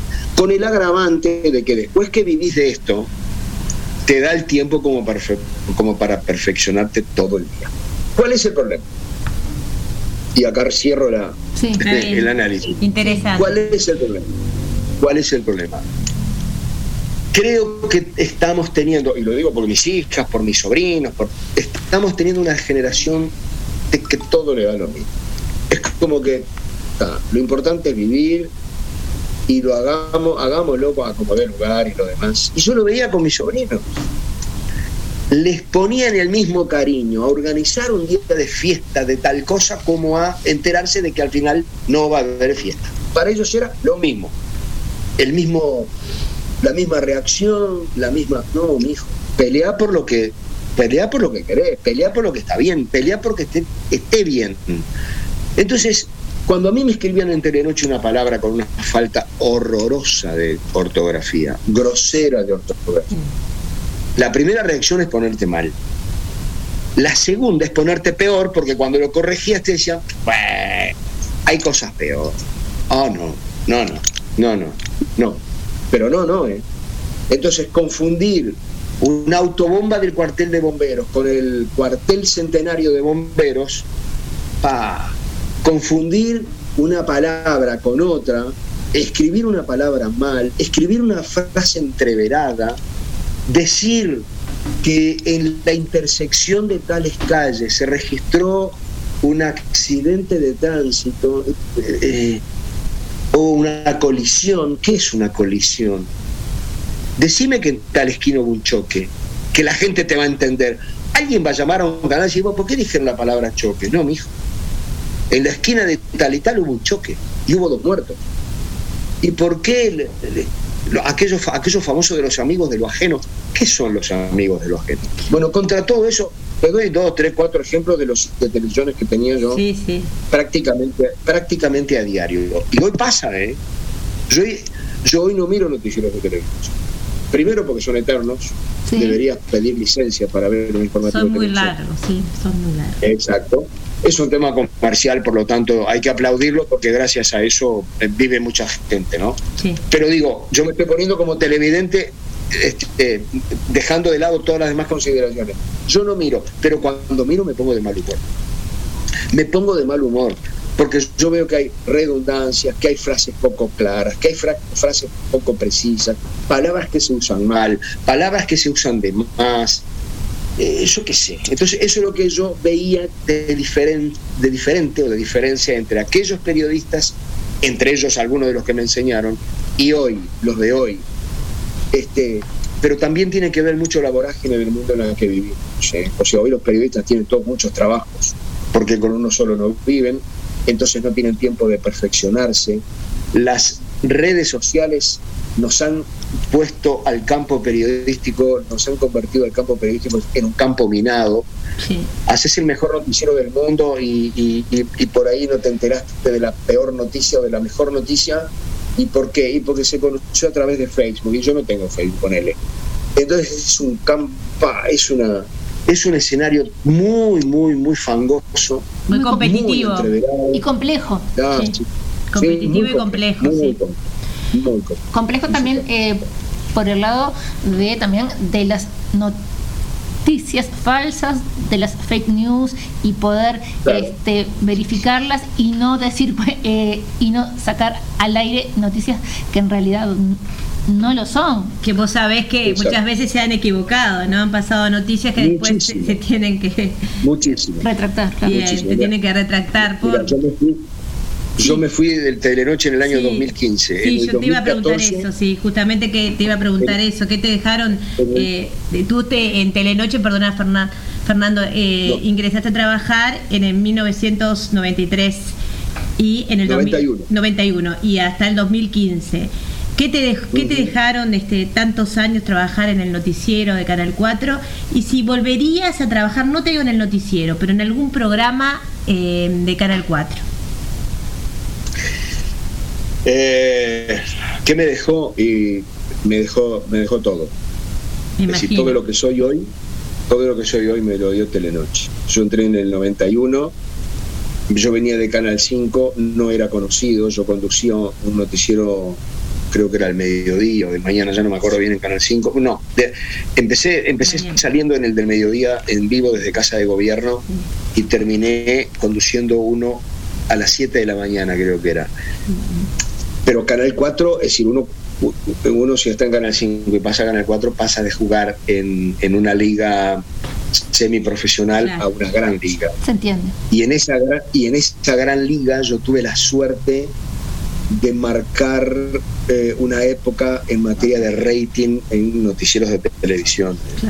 Nosotros durante mucho mucho tiempo, no sé si cuánto. Para nosotros a veces mucho tiempo era un mes, pero digo, durante mucho tiempo eh, duplic- eh, duplicábamos, perdón, superábamos a los otros dos canales juntos este, en materia de rating. Es decir, como que marcamos una época. Yo además tenía una forma, no solo hacia afuera, esto es hacia afuera lo que te estoy diciendo, ¿no? Hacia adentro, este, yo me gané un lugar muy importante en el canal, muy importante, porque yo siempre tuve una, este, ¿cómo decirlo? Una forma, una forma de encarar la vida. Es decir, a mí me decían, Fernando, eh, ¿usted se anima a pintarnos el canal en un fin de semana? ¿Todo el canal? Por supuesto que me animo. ¿Dónde está la pintura? Bueno, no, eh, queríamos saber si usted se... Sí, sí, claro que me animo. Entonces, ya, no iba a ser ese fin de semana porque no había pintura. Pero una vez que llegaba la pintura, las propias personas que me habían pedido que pintara el canal en un fin de semana se iban a dar cuenta que era imposible que lo pudiera hacer. ¿Qué demostraba yo con el sí siempre a flor de labio? La actitud. Es decir, yo voy para adelante. Si se puede, se va a poder. Yo lo encaro. Si no se puede, ni yo lo voy a poder hacer. Entonces eso me ganó un lugar de mucho respeto, no solo este, a nivel de los sino a nivel de la dirección. Y eso, perdón, y también, y también con los partidos colorados, con blancos, frente amplio, candidatos. Y yo tengo buena relación, y tuve buena relación, hay dos que ya murieron, murió Vázquez y murió Valle, pero yo tuve y tengo excelente relación con todos quienes fueron presidentes de este país, con todos quienes fueron, son y capaz que serán senadores y diputados. Nunca nadie, las, las únicas personas que me han este, eh, haber criticado, insultado, son anónimos, son anónimos. Eh, pasé un momento de zozobra para la gente cuando hice la cadena para el gobierno de Tabaré Vázquez, pero ni yo, ni mi familia, ni mis colegas, ni la gente que yo considero, ninguno eh, me, me- criticó, me insultó, me dijo lo, pues era un laburo. Entonces yo siempre, siempre, siempre jugué con la mente en frente, eh, en alto. Nunca, nunca hice algo que fue, pudiera defraudar a unos o a otros. Y me gané el respeto de todo el espectro político, de los sindicatos, de los clubes deportivos. Le dije a todo el mundo todo el tiempo que era fanático de Peñarol y tengo muchísima gente de la interna de Nacional tuve, tengo y seguramente tendré que me quiere mucho, que me respeta mucho, que me ha ayudado. Algunas de las cosas que nosotros en Telenoche eh, eh, cumplíamos para personas que tenían alguna, alguna cosa especial era llevarlos a los céspedes, conseguirles camisetas de los jugadores nacional firmadas. Nunca tuve, tengo, eh, fui a la casa de, de- de técnicos, de jugadores, soy amigo de, de jugadores de fútbol de nación. O sea, eh, una cosa es una cosa y otra cosa es otra cosa, como dice Crespa. Entonces, eh, con esa actitud yo siempre me gané a todo el mundo, por eso el resumen de lo que me dejó Telenoche es todo, la vida, mi familia, mi buen pasar, mis viajes, mi- yo qué sé, de todo, de todo, de todo. Me fui cuando ya todo eso que me hizo bien, todo eso por Ya lo te cual está haciendo mal. y me estaba haciendo mal, me estaba poniendo mal humor. Yo no podía soportar, no podía soportar, de verdad, de verdad, era más fuerte que yo, que me dijeran, "Ah, hay cosas peores. No, no, no hay cosas peores. Y si hay cosas peores, son peores, pero esta está mal. Y bueno, no, y hoy, y hoy me encontré, me encontré con una, generación de gente que todo le daba lo mismo. que Entonces, eh, fíjate vos que yo, antes de irme del canal, poco tiempo antes, tuve que desmentir dos noticias que dimos porque las levantamos de un celular. Lo recuerdo. Entonces, entonces este, eh, no, ya no era lo que yo quería, ya no era lo que yo quería. Y como la ola te pasa por arriba, porque, a ver, entendamos algo, los canales 4, 10 y 12 son empresas comerciales, no son empresas periodísticas. El periodismo está en segundo lugar, o en tercero, o en cuarto, no sé en qué lugar se coloca, pero la prioridad es el tema de el- el- la, la cifra roja y la cifra negra. Mientras deje cifras negras está todo bien, es decir, mientras haya ganancias está todo bien. El problema es cuando empieza a haber pérdidas. Cuando las cifras están en rojo, ah, ahora, si Virar dice hoy una cosa y no es verdad, eh, no, no, a mí no. Entonces, a mí no, a mí no, ahí está. Y así fue que, por salud, acordamos que yo hacía, yo hacía años que no quería conducir más Telenoche, porque yo, es difícil entender, es difícil. Con una personalidad que es absolutamente exigente, pero demandante, intenso, exige, que soy yo, bancarme todos los días, todos los días, todos los días, era bravo. Yo sé que era bravo, pero yo me lo banqué, y si yo me lo banqué, los demás también se lo tenían que bancar. Pero yo hacía seis años que había pedido no conducir más telenoche y, y la dirección me pedía que, siguiera, que siguiera, que siguiera. Entonces, yo me levantaba a las 6 de la mañana para hacer radio, a las 6 de la tarde, hacía 12 horas que estaba en la máquina, y a esa hora tenía que enchufarme a 2000 porque tenía que poner mi mejor cara, mi mejor mente, las neuronas en cero kilómetro, no, no equivocarme no y no permitir un error. Y era imposible. y darte Era cuenta además de que justamente en ese momento hay un error y tal vez este evitarlo eh, sal- no Eh, evitar decirlo al aire Em, como tú dijiste tuviste que pasar ese momento noticias que no eran correctas y después rectificarte claro este no es fácil Claro, pero ¿sabes qué? Para evitar un error, primero tenés que admitir que hay un error. Claro. Y si a todo te da lo mismo, el error es.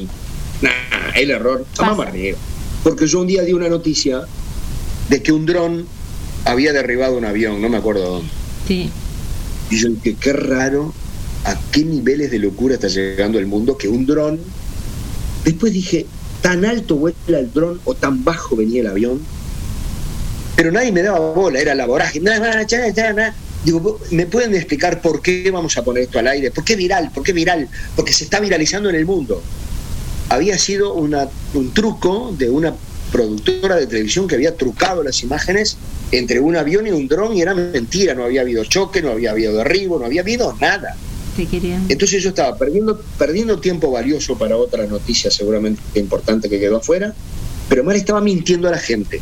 credibilidad Al otro día, la, la noticia era que aquel video que se había viralizado y que Telenoche había compartido y a través de la cual un dron había derribado un avión no era cierto, sino que había sido un trabajo de truco fotográfico montado en una empresa, en una empresa de Los Ángeles. ¿Yo qué estoy haciendo? Soy un chanta. Todo Desde el principio hasta ahora es todo chantada lo que estoy contando. Lo mismo pasó, y se la comieron casi todos los medios del mundo, cuando un niño le pega una patada a una niña en Siria para evitar que la bomba que ve venir la mate. Entonces le pega una patada, la niña vuela dos metros, yo decía, pero esto, esto no puede ser, sí, es verdad, es verdad, porque vamos, porque está recorriendo el mundo. Era todo mentira, era otro truco fotográfico. Es que además, si uno razona 10 segundos, un niño, no, pero un, un adulto tampoco. Yo no le puedo pegar una patada a una niña y tirarla a dos metros. La qui- le quiebro una pierna. Claro. Le quiebro una pierna, la desmayo, pero no la tiro dos metros. Queda ahí, pobrecita. ¿Cómo la voy a tirar dos metros? Bueno, otro desmentido más. Ah, no, se venía. Bueno, ¿y por qué? Te superó todo. Y porque estaban. No, no, no. No pudiste más y te superó, porque tú empezaste como coordinador y después fuiste la cara visible durante ca- casi 22 años. Fernando, eh, ¿qué, se- sí, ¿qué sentiste cuando te comunicaron que culminaba el ciclo en Radio Cero en el programa de primera mano que estuviste conduciendo durante 18 años? Y sin haber podido Y sin a- despedirte. sí, lo principal, no te pudiste De despedir de, de la audiencia, ¿no? De tus oyentes y, y 18 años, ¿no? Que estuviste conduciendo ese programa, ¿no? Fue horrible, pero son las reglas del juego, del, del mercado, de- del capitalismo salvaje en el que estamos metidos cada vez más. Yo fui oyente. Repito. Yo fui oyente de, de primera mano. ¿Sí? Sí, todas claro. las mañanas. Sí. Radio Cero era todas las mañanas. Después de ahí El operador acá. desapareció la radio. Bueno, el capitalismo salvaje, que suena horrible, parecería que fueran terroristas con una metralleta, no, pero el concepto me parece que ilustra bastante bien. Eh, ¿Cuánta gente? A ver, yo le voy a poner un ejemplo. Sí. ¿Nunca escucharon a nadie quejarse porque estaba mirando un teleteatro y de golpe y porrazo no salió más al aire? Sí, sí, sí, sí. ¿Y saben por qué no salía más al aire? Porque eh, el lunes lo veían 20.000 personas, el martes 18.000, el miércoles 16.000, el jueves 15.000, el viernes 12.000, a la semana siguiente 7.000, 9.000, un día dijeron, che, vamos a sacar esto que no está rindiendo, pum, para afuera. No funciona, ya está. Te sacaron así Obvio. sin avisarte antes. Pero es la lógica. No hay que criticarla, ni me- que además nadie la va a poder mejorar. Es la lógica. Si vos vas al supermercado, a cualquiera, en las góndolas, eh, en todas las góndolas, no que en las góndolas principales, no, no, en todas, no vas a ver ningún producto que no se venda. Ninguno. Lo tienen ahí una semana, le sacan el polvo, dos semanas, la tercera semana viene el encargado y dice, muchacho, saquemos el café cholito este, que no lo vende nadie, no lo quiere nadie, pongamos, yo qué sé, trapos de piso o alpargata que capaz que se vende. Entonces, ¿dónde está el café cholito? No existe más. ¿Dónde está el teleteatro aquel que yo estaba viendo? Y dejó de verse y no lo ve más. Aunque haya 7000 mirándolo, no existe porque ya no se ve lo que el canal entendía se tenía que ver. La radio la compró otra radio y cuando yo me compro un auto lo pinto del color que yo quiero, le pongo Claro. los asientos que yo quiero y el volante que yo quiero. La gente que compró la radio dijo yo los programas de la mañana no los quiero, no porque no sean buenos, porque yo los quiero, yo quiero comprar la radio para otra cosa. Listo. Lo único que yo critiqué, sí, porque esas son las las reglas de juego y hay que aceptarlas. Una vez que uno entra en este negocio, hay que aceptar las reglas juego. Lo que a mí me pareció mal, y además es muy complejo, es que nadie me haya dicho nada. Yo lo entendí, pero no lo compartí. ¿Por qué lo entendí? El comprador le dijo a los que vendían, muchachos, no digan nada porque no queremos que la gente se desestimule. No sabemos cuándo vamos a pagar el último, la última cuota y nos quedamos con la radio. No le van a decir un año antes, muchachos, se van a quedar sin trabajo. Pero eso no es peor. Eso el vendedor. Eso no es peor. Eso el, eso el- eso el comprador. Y el vendedor hizo exactamente lo que le pidió el comprador. Entonces, el comprador hizo lo que entendió era mejor. El vendedor hizo lo que le pidió el comprador y en el medio quedamos los trabajadores. Que tiene razón acá el amigo, eso es peor. Eso es peor, claro. Yo les dije, bueno, un tiempo después, no sé, esto fue el, el 18 de junio, yo creo que fue julio o agosto, la gente que compró se reunió conmigo para explicarme que no había nada personal, que no era un tema de que no les gustaba el no, no, es que lo habían comprado con otro objetivo, ellos querían retransmitir su programación. Entonces yo les, les dije que me parecía bien esto que estaban haciendo, de decirme que no era un tema personal, pero que hubiera estado bueno que nos hubieran dicho así sabíamos a qué atenernos. La respuesta de ellos fue, entonces los que le tenían que haber dicho eran los vendedores. ¿Y sabes por qué los vendedores no lo dijeron? ¿Por qué? Tenían miedo que, tenían miedo que el hecho explotara y se quedaran sin venderla. Ah, claro. Entonces, entonces cada uno hizo lo que entendió estaba mejor para sí.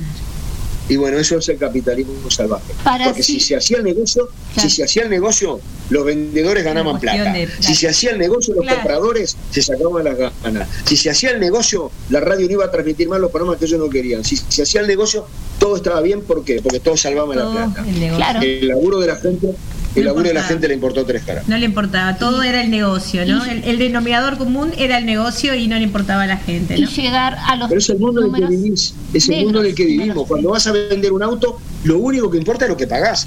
Porque si te lo dejan por, si te lo dejan solo mil dólares, vos bancás que no tenga asientos. Pero el problema es que, se- ¿por qué? Y porque solo vale mil dólares. Ahora, si vale 14 mil dólares, le vas a pedir el asiento, la bocina, el color de los vidrios, pa, pa, pa. ¿Por qué? No porque te gusta, porque vale 14 mil dólares. Claro. Es el dinero. Sí, sí, como tú decís, sí, el capitalismo salvaje. Eh, Fernando, en, en 1988, eh, trabajando en Canal 5, eh, viajaste a la Antártida, ¿puede ser? ¿Alguna anécdota Sí. Que, que te acuerdes para contarnos y para contar a la audiencia? Fue todo, fue todo muy, li- muy lindo, pero muy... Este, eh, sí, fue un viaje, fue un viaje anec- anecdotario. Me imagino, De punta a nos imaginamos.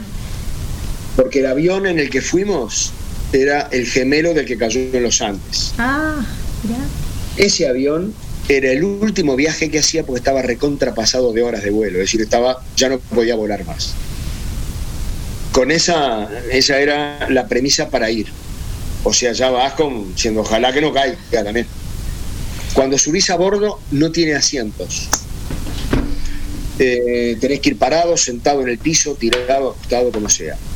Pero además a bordo había dos enormes tanques que yo pregunté para qué era, me dijeron son tanques de combustible, porque si cruzamos a la Antártida y al llegar a la Antártida hay feo viento, eh, feo tiempo y tenemos que dar la vuelta, no tenemos autonomía como para volver al continente, tenemos que, como se hace cuando el cachilito no tenía nafta, chupar nafta por un caño y meterle adentro, bueno, el sistema era el mismo y sin sacar nafta de avión, ¿no? De esos tanques que iban a bordo al lado nuestro, al motor del avión para que el avión siguiera volando.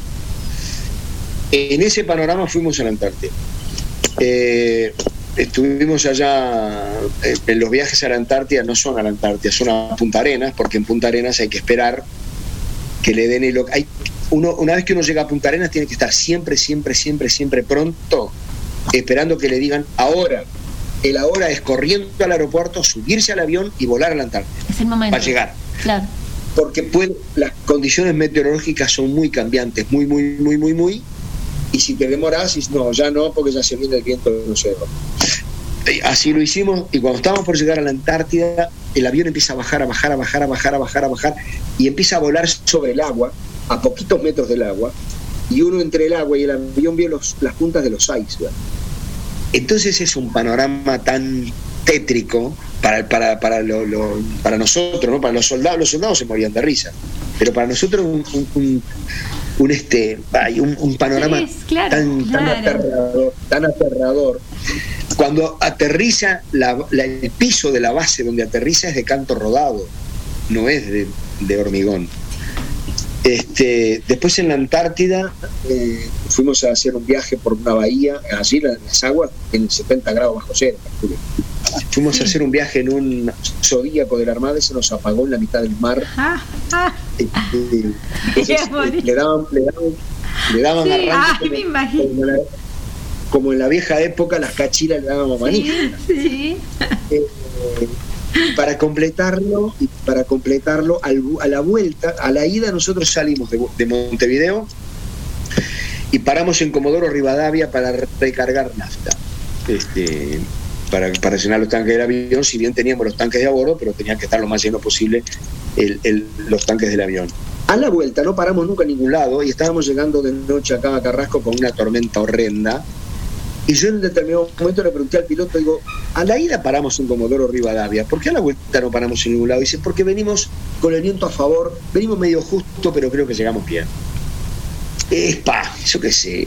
Y cuando llegamos al aeropuerto, la tormenta hizo que el avión tuviera que vo- ba- ir a bajar y volvió a levantar y, vol- y empezó a sobrevolar, a dar vueltas. Yo dije, si se nos termina la nafta acá, porque veníamos calculando si nos da o no nos da. La verdad, este, un viaje espectacularmente bello por lo que uno encuentra en la Antártida, espectacularmente aterrador por todo lo demás. Por lo tanto, cuando toqué Carrasco, cuando toqué la pista de Carrasco, que en lugar de aplaudir estaban todos llorando, Me imagino. me juré, me juré que nunca más iba a volver a la Antártida, sobre todo en esa condición y nunca más. Y sí, me imagino. Eh, a ver, eh, te quería preguntar algo que me parece importante en la actualidad. Eh, ¿Consideras que nuestro periodismo eh, tiene profundidad, eh, que se profundiza en las noticias? Mira.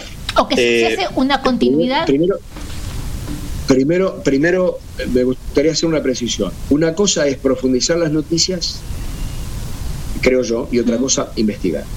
Bien, Periodismo, periodismo de investigación en Uruguay, hoy por hoy, eh, casi, casi no se hace. Y te diré casi, casi porque hay un programa que creo que es el de Santo y Seña, que a veces investiga algunos temas puntuales.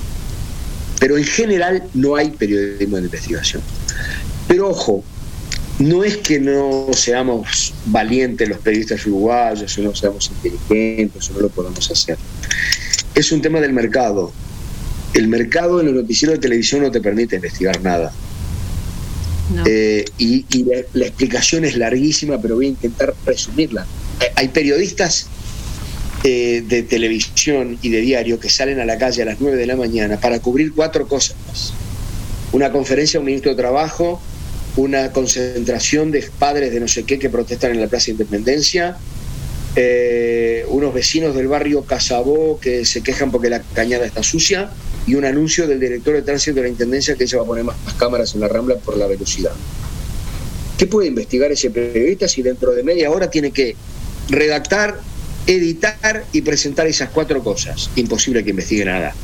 Recoge la versión que le dieron y si sabe algo por ahí puede cuestionar a alguien, pero si no sabe demasiado del tema, porque además cuatro temas diferentes, ¿no? Eh, y los únicos periodistas, hoy por hoy, y ya están desapareciendo también, que son especialistas en un tema son los policiales y los deportivos. claro. Todos los demás cubren de todo, desde una manifestación, un corte de ruta en Solimar hasta el anuncio de la intendencia de que va a bajar el precio del boleto. Entonces ponele, llega la intendencia y la intendente le dice, por primera vez en la historia del Uruguay baja el precio del boleto. Y, y vos vas a la radio y decís, por primera vez en Uruguay, y resulta que no, en 1814 ya había bajado. Pero ¿cómo sabes? Si no pudiste investigar nada. Claro. Es más, el periodista que no lo sabe, yo ni lo sé, lo toma por bueno lo que dijo la intendenta o el intendente y va y lo repite. ¿Investigar qué? Te hablo de mañana, de tarde es lo mismo. Es más, ahora, desde hace un tiempo, al poquito tiempo que yo me fui, empezaron con esta estupidez. eh, Todas las principales noticias se hacen desde la calle, aunque no estén pasando. Entonces te mandan un periodista al palacio para que te informe que en el palacio a las 10 de la mañana se anunció tal cosa.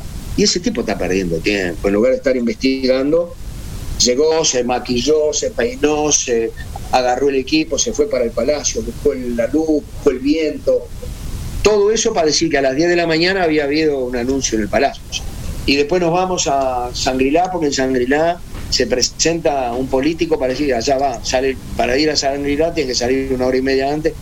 Esa cosa que yo no logro terminar de entender, porque las cosas en vivo son en vivo. Vamos a tal lado que está pasando tal cosa. Ahora, ir hasta el cerro para decir que ahí de mañana hubo un choque y son las 9 de la noche, pa, la verdad, ¿qué querés que te diga? Claro, Pero bueno, claro. son los tiempos nuevos. Eh, por eso no se investiga. Pero sí, eh, qué sé yo, también tenemos otra cosa que yo no puedo probar. Todo esto que yo les digo está comprobadísimo. Les voy a decir algo que no lo puedo probar. El Uruguay es muy especial y lo que a veces es bueno termina no siendo del todo bueno. Acá le hacemos un culto al silencio brutal, brutal. Vieron que no somos como los argentinos, que todos hablan de todos, todos putean a todos, todos se critican entre todos, no hay nadie que se calle la boca. Acá no, por suerte. Me parece que tenemos otro nivel. Pero también eso hace que a la hora de investigar, bah, es bravísimo abrir puertas. ¿eh? Exacto. O conseguir, o- Es o conseguir, o conseguir confesiones o, o conseguir si es verdad yo lo vi no no no no sé nada yo no no yo no estaba no yo justo pasaba por ahí y escuchó algo sé, no no che. y es bravo también es bravo Eh, yo, yo también, eh, cuando te hice esta pregunta, me refería eh, que en general se da, o yo, desde mi punto de vista, este, se da una versión de los hechos. Y es la que se repite, se repite, se repite, y eh, al ser los medios de comunicación una eh, formadores de opinión, este, las personas en general se quedan con esa visión eh, que, que vieron, que leyeron, que escucharon y es lo único que se repite. A eso voy también. bueno eh, eso pasa en los noticieros de televisión ¿Qué formato vos consideras? pasa- Sí. ¿Qué formato vos- pasa, Sí, perdona. pasa generalmente pasa generalmente por lo segundo que yo te decía o sea no encontrás otra persona que dé otra versión no encontrás. Exacto. Eso, por eso. Eh, lo que yo te Por preguntaba. miedo. Sí. por, por vergüenza, por, por, por las dudas, por, por las dudas. Este, sí, sí, sí, sí. Eh, en ese caso de las dos campanas que nosotros le llamamos, eh, pasa muy a menudo, muy a menudo que no es porque los medios no, porque además en ese caso era más fácil, ¿no? Es decir, eh, tenés una campana, es muy fácil levantar el teléfono y conseguir la otra. No es, no es que yo te tiro un riba encima de la mesa un tema y vos tengas que investigar que la investigación te lleve una semana. No es, no es el caso. El caso normalmente es, tenés esta versión, querés la versión de la otra parte. Ahí, casi siempre, es porque la otra parte, no importa por qué, guarda silencio. Eh, prefiere callar. Este, y entonces, claro, eh, tampoco podés dejar de rehén a la primera parte porque la segunda no quiere hablar. Claro. Entonces pones al aire la primera parte y a los ojos de quienes lo están viendo quedará reencarnados.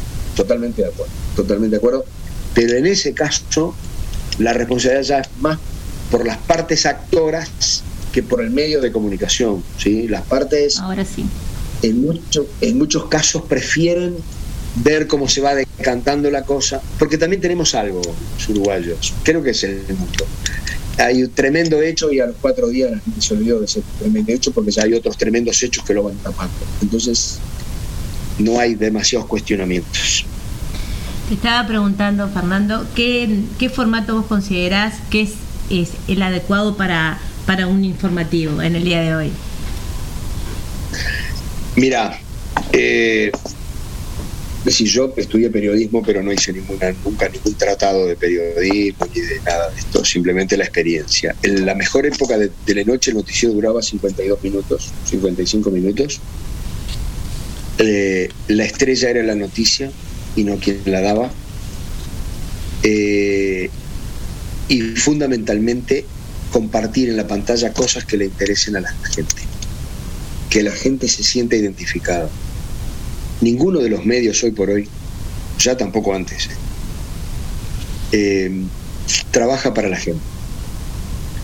Y vos dirás, qué, qué horror lo que estás diciendo, sí. Eh, cuando yo era subgerente del departamento de prensa del espectador, vino un español a darnos, a darnos no, a dar un curso de tres días en la Universidad de Montevideo.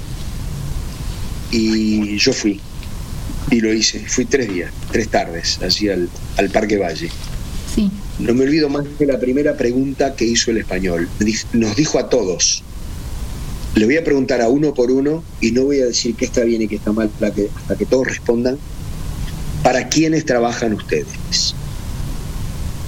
Y todos dijimos un montón de cosas que nos parecían obvias para el televidente, para la gente, para, para, para, para, para, para. Y él, que escuchó atentamente, nos demostró por A más B, científicamente en el pizarrón, con frases de las que nosotros habíamos dicho, que nosotros trabajamos, sobre todo los grandes medios de comunicación, trabajamos para los gobiernos, es decir, no es que le hagamos mandados, inconscientemente trabajamos para los gobiernos, Sí.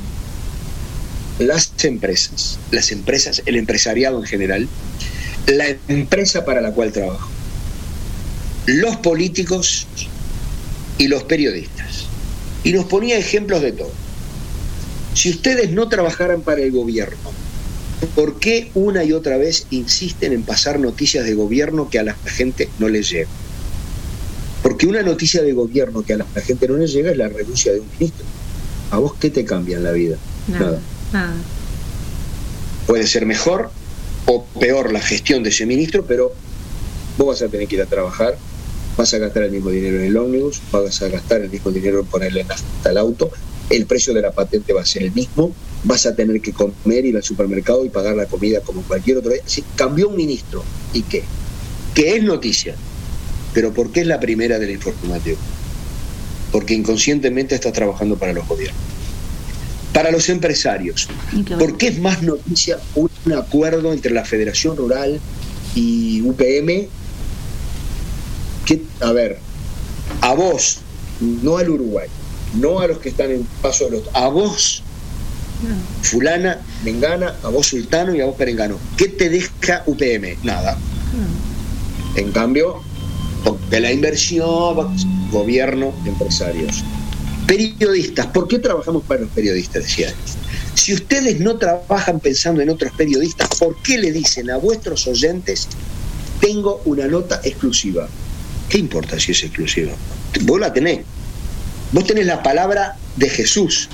¿Qué te importa si otro medio la tiene? Cuando vos decís que es solo tuya, estás pensando en otros medios. Claro. Para tus empresarios, los dueños de tu empresa, de donde vos trabajás, y sí, y si son avisadores de ese noticiero, nunca vas a dar una mala noticia de esa, de esa empresa. O sea, ¿en qué momento de todo esto pensás en Doña María y en Don José? Nunca. Entonces nosotros desde ese momento en Telenoche intentábamos, nunca lo logramos, porque la bola es más grande, intentamos que las noticias principales fueran aquellas que tuvieran trascendencia social. ¿Y sabes qué? Parecíamos unos pelotudos. Porque por ahí era noticia de que cortaban una calle, que cortaban la rambla de tal fecha, tal, hora, tal hora. Porque eso te cambia a vos. Si vos vas a ir a la rambla y una vez que llegas a la rambla te van a decir, mire que hoy no se puede andar por la rambla, decir qué pelotuda para que viene la rambla. Y qué raro nadie me lo dijo. Y no, porque no interesás interesan los gobiernos, las empresas, los políticos, los empresarios y los periodistas. Entonces el formato que yo haría si yo fuera la mayoría, en mi, en mi noticiero no aparecerían ni senadores, ni diputados, ni ministros. Únicamente cuando el ministro de Trabajo anuncie que van a aumentar ah, los salarios. ahí está, ¿De una qué te sirve a vos? Pero de verdad, ¿eh? Sí, sí. Mira que esto yo lo discuto en los boliches cuando estoy tomando una cerveza y sale el tema. ¿De qué te sirve a vos, Juan, a vos, Luis, y a vos, María, que el ministro diga que subió o bajó el desempleo? ¿Y? ¿A vos te importa conseguir trabajo o tener trabajo? No todo lo demás. Claro. ¿De qué te sirve a vos saber que aumentaron las exportaciones? Sí, Ah, claro. mirá. Sí, está. Entonces, hay un montón de cosas que llegan a la gente, que le cambian la vida a la gente, para bien y para mal, que afectan a la gente, que no se dicen porque se priorizan estas otras. Las declaraciones del presidente de la República, ya hace 50 años que los medios que tienen declaraciones del presidente empiezan los informativos con eso. El presidente de la República recorrió hoy las ciudades de San José y no sé qué, inauguró, Se inauguró, claro. inauguró tal plaza. cortó, cortó la cinta. Y, y a mí que vivo en Maroñas, ¿qué? Claro. Y a mí que vivo en el cerro, ¿qué? Claro. Y a mí que vivo en Playa Pascual, ¿qué? Entonces, bueno, pero es así, ¿eh? y es, y es así en casi todo el mundo, o sea que... El informativo es muy largo. Tendrían que ser más cortos los informativos. Eh, totalmente, Claro, una eso hora. es Como verdad. mucho. como mucho una hora. Sí. Fernando, tú dijiste hoy eh, que, que tuviste, que fuiste fuente de críticas cuando eh, fuiste convocado por el expresidente Tabaré Vázquez como vocero en la cadena nacional eh, para responder al, movimiento de productores autoconvocados Un Solo Uruguay. En mi caso, eh, yo lo que te quiero decir que para, para mí digo, no es una crítica, eh, o sea, no sé por qué fuiste fuente de crítica porque tú como profesional en ese momento no estabas en el 2018, eh, vos no trabajabas más en, en- en- Canal 4. Eh, me imagino que para ti había- eh, habrá sido un orgullo, así eh, hubiese sido Tabaré Vázquez, eh, Jorge Valle, Sanguinetti, como profesional, ¿no? ¿Vos qué, qué sentiste cuando, cuando te convocó el expresidente? Yo, yo lo dije. Y no entiendo las críticas, no entiendo las críticas de, de Ah, los las colegas. Yo las entendí, yo las entendí. Yo las entendí porque somos un país muy politizado, muy partidizado. Eh, yo, cuando grabé la cadena, el presidente de la República me pidió que por favor no trascendiera que yo había grabado la cadena. Yo la grabé eh, el día anterior a que al día siguiente, a las 8 de la noche, saliera la aire. Yo la grabé el día anterior a las 10 de la noche. Y él me pidió que por favor guardara absoluto silencio porque no querían, es decir, los diarios decían, los diarios decían el primero de marzo, el presidente de la República hará uso esta noche de la cadena nacional de radio y televisión, eh, le va a hablar al país, todos los primeros de marzo los presidentes hacen un balance de lo que fue su año, Sí. pero todo el mundo, todo el mundo suponía que le iba a responder al movimiento social. Y él quería que el efecto fuera que en el momento de que todo el mundo pensara que aparecía él, aparecía yo. Mi consideración, a ver, eh, yo no nací en un repollo, ni, ni llegaba recién al Uruguay, ni recién empezaba a trabajar en periodismo. Y entonces yo sabía que sobre mis espaldas estaba todo lo que yo había hecho a lo largo de mi vida para el doctor Julio Sanguinetti cuando fue presidente y para el doctor Luis Lacalle es Alberto Lacalle Herrera, el papá del actual presidente, cuando fue presidente. Yo para los dos gobiernos, para el de Valle no, nunca me convocaron para nada, pero para el gobierno, el primer gobierno de Sanguinetti y el gobierno de Luis Lacalle Herrera, yo había trabajado gratuitamente, gratuitamente, porque la causa lo ah, eh, ameritaba. Entonces cuando el presidente de la República me dice, eh, fue además muy raro, porque yo estaba de vacaciones este, y estaba en la playa cuando me llaman por teléfono, me vengo especialmente, hice 400 kilómetros para venir a Montevideo a grabar eso. Eh, cuando él me dice, sé que te, sé que te estropeé las vacaciones, este, dije, no, es un placer. Me dice, mira, ¿conoces el, eh, lo que un solo Uruguay nos presentó el 23 de enero pasado? Sí, conozco. Dice, por la duda que lo conozca, que no lo conozca, te doy y me da el documento eh, Sí. original. Dice, esto ellos nos lo hicieron conocer a través de un periodista públicamente. Y es verdad, porque justamente ese periodista era compañero mío de Radio Montecarlo en el momento que yo de tarde trabajaba en Radio Montecarlo. Dice, el gobierno le quiere responder a ellos igual, con un periodista. La única novedad es que lo vamos a hacer en la cadena del primero de marzo. Y yo hasta ahí, en ese momento, pensé que era el presidente de la República, hablaba en cadena y en determinado momento decía, y ahora le vamos a responder al movimiento Un Solo Uruguay, pero lo vamos a hacer a través de este trabajo. Y pensé que salía mi voz con gráficas. Ese era mi, esa fue mi composición de lugar en el momento. Dije, me dijo, necesito un periodista que tenga credibilidad, que no sea, que no esté identificado ni con los blancos, ni con los colorados, ni con el Frente Amplio, que tenga solvencia, que tenga una espalda ancha, que sea creíble, que sea. Y ahí me dijo un montón de, de- de cosas lindas que este, me las guardo para mí. Un mimo en el no ar, un poder- mimo. y él, ya no, y él ya no las va a poder contar. Y le dije, sí, con mucho gusto. Me dijo, ¿te animás? Digo, por supuesto que sí. Cuando empezamos, a, entonces pasa por acá. Me dijo, me llevó a una sala donde había mucha gente, Sí. todos asesores del presidente de la República. Y cuando empezamos a trabajar y me empezó a mostrar todo lo que iba a grabar, yo le dije, esto va a durar una hora y media. Me dijo, va a durar todo lo que tenga que durar. Y ahí me pareció raro, porque era imposible fumarse una cadena tan larga, era un marmotreto que yo no te miento, debía tener 500 o 600 páginas. Entonces dije, no, de verdad, de verdad, de verdad, esto es en serio, no puede durar tanto porque pierde efecto. Digo, la gente lo va, va- va a romper los televisores, va a apagar las radios. Sí, sí. Bien. Entonces, este, digo, a ver, digo, esto, esto yo lo, ahí en ese momento, yo esto lo voy a grabar en audio, yo esto voy a hacer, ¿cómo es? Dice, no, no, no, vas a aparecer vos diciendo lo que dice ahí. Ah, cambió. Entonces dije, peor, no puedo estar una hora y media, no puedo estar una hora y media, este. Sí, entiendo. Entonces dijo, bueno, vamos a hacer una cosa. Sin que pierda, sin que pierda sentido, achíquenlo todo lo que puedan, pero ustedes son los que saben. A ustedes fue a los asesores, ¿no? Sí, sí, sí, claro. Claro, me imagino. se sacó, se pidió sacar una foto conmigo y se fue. Y yo me quedé trabajando con los asesores que no conocí nunca ninguno, no me acuerdo quiénes son y si los veo en la calle no me acuerdo qué cara tienen.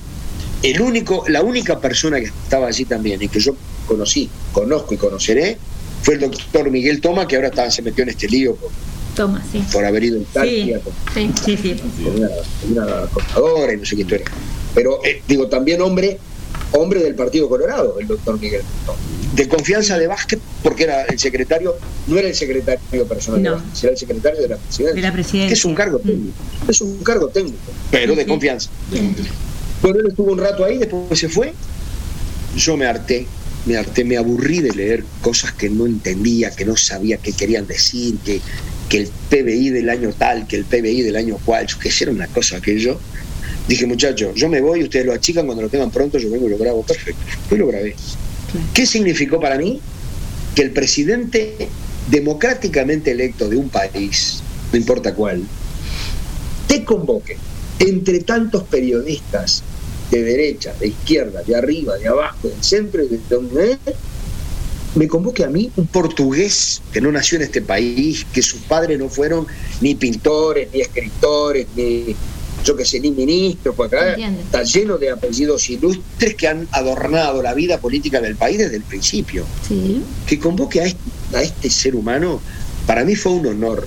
Por eso. De la misma forma que fue un honor el día que Sanguinetti, Julio María, cuando, cuando volvió la democracia en el año 85, el primer gobierno del doctor Julio María Sanguinetti le dio una impronta muy pública a todas las cosas políticas que hacía, porque era onda, esto, esto es democracia, ¿sí?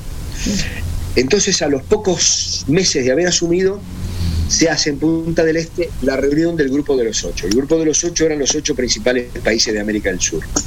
Chile, Bolivia, este, Paraguay, Argentina, Brasil, Uruguay, eh, Colombia y Perú, ponele, no me acuerdo, ocho. Iba a ser, se, se hizo en el San Rafael, en el Hotel San Rafael de Punta del Este, y quería el gobierno del Partido Colorado que se transmitiera en vivo la llegada de todos esos mandatarios al Uruguay, porque era onda, vieron, acá estamos los, los, los que amamos la libertad, se acababan de ir los de la marchita militar, y Sanguinetti quería que todo el mundo viera todo lo que pasaba allí.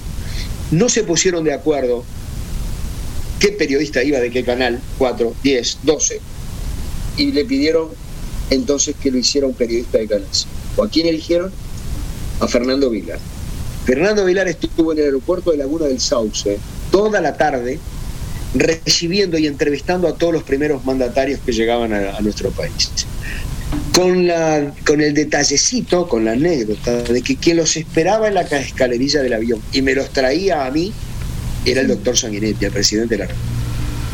Entonces, el presidente venía caminando, la cámara los enfocaban a Sarney, a Alfonsín, a Belisario Bentancur, a Alan García, eh, no sé, no me acuerdo de, de todos, pero tengo foto con todos. Tengo foto con todos. Yo laburé gratis esa tarde, absolutamente gratis. No le reclamé nada a nadie y gracias a Dios no había redes sociales. Porque si no me hubieran dicho que era un facho hijo de mi madre, colorado, este, que el sanguinetti me había metido en un bolsillo, que pin, que pan, que- Unos años después gana el Partido Nacional y la esposa del presidente Luis Lacalle Herrera crea una organización que se llamaba Acción Solidaria Sí. que hacía movidas culturales, artísticas para juntar dinero para los más necesitados. No tienen idea la cantidad de tardes, no de lunes a viernes, sábados y domingos, que laburé gratis para Acción Solidaria para ayudar a que esa movida juntara dinero para después darle a los más desposeídos. Si hubiera habido redes sociales, yo hubiera sido un blanco este, estirado, un blanco pillo, de gomina y no sé cuánto, así, lo que la gente, en lo que la gente te encasilla. Y lo hice, ¿sabes por qué? Me lo pidió el gobierno de la República Oriental del Uruguay, democráticamente electo. Yo había vivido la dictadura, yo la viví y la sufrí. Y yo sé lo que es un gobierno democrático, yo sé lo que es vivir en democracia. Por eso me encantó transmitir la llegada de los presidentes con Sanguinetti al lado. Me encantó laburar para Acción Solidaria y me encantó hacer la cadena de Vázquez. Y el otro día se lo dije a. ¿A quién fue? No me acuerdo. Que si la calle Pou necesita que un día haga una cadena en su nombre, con mucho gusto así es. No me. Orgullosamente periodista. Sí, señor. Un referente Sí, señor. y un referente a nivel nacional. Eh, Fernando. Y democrático. Sí, ni, ni que hablar, y defensor de la, de la democracia. ¿Te arrepentís de algo? Uh. Algo, algo que puedas contar, ¿no? Porque uno siempre. Sí, pero son, sí, pero son cosas pequeñísimas. Son Ah, sí, me arrepiento de un millón de, de un millón de cosas. Cuando volví de la. Antártida, ese viaje famoso que me hicieron, este, armamos dos programas espectacularmente bellos. No había ido nunca nadie a la Antártida, no se sabía lo que era la Antártida. ¿Qué? Y ¿Qué fuimos al lugar, fuimos al pedacito de territorio donde flamea la bandera de la República Oriental del Uruguay. Es decir, es territorio uruguayo eso. Sí, sí, sí, sí. A la vuelta hicimos dos programas, uno turístico. Si le contamos a la gente cómo era un viaje a la Antártida con toda la vicisitud que vivimos. Me imagino. Y otro, y otro científico. ¿Por qué? Porque la base antártica Realiza tiene dos grandes funciones. Claro. Una, una, el mantenimiento de la base. Es decir, el laburo, el agua, la luz, cortar el, cortar el pasto. No hay pasto, pero hay nieve que... Y el otro, investigación científica. Investigación, claro. Quienes hacen el laburo son todos, todos, todos, todos militares, no importa de qué arma. Quienes hacen la investigación son todos, todos, todos civiles. Los militares trabajan para los civiles. Es decir, el civil va, saca la muestra, viene y se sienta y almuerza. ¿Quién le cocinó el almuerzo? Un militar. Entonces, eh, fue, la verdad fue muy lindo. Hicimos esos dos programas.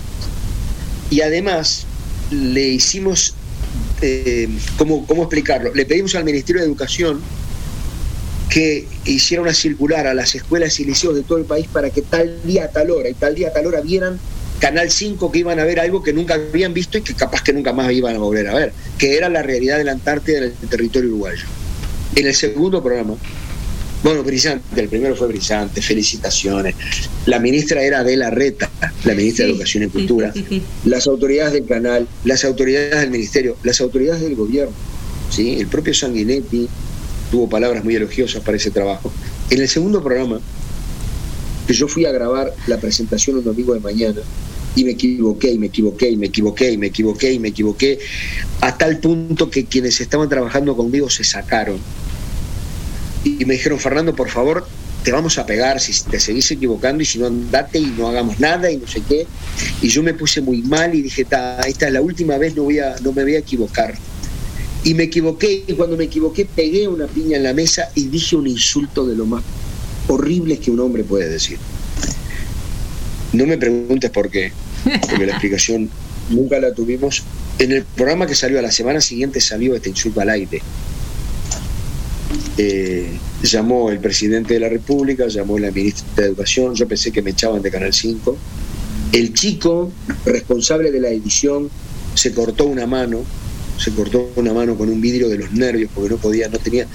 Es estaba todo el mundo mirando y yo algo que había grabado una semana anterior estaba poniéndose al aire con Pilar diciendo una grosería atroz con niños de, de liceo. Bueno, de esas cosas me arrepiento. Obviamente me arrepentí en el momento que la dije, pero en el momento que la dije seguimos grabando para no parar, toda- para aguantar, contar tres.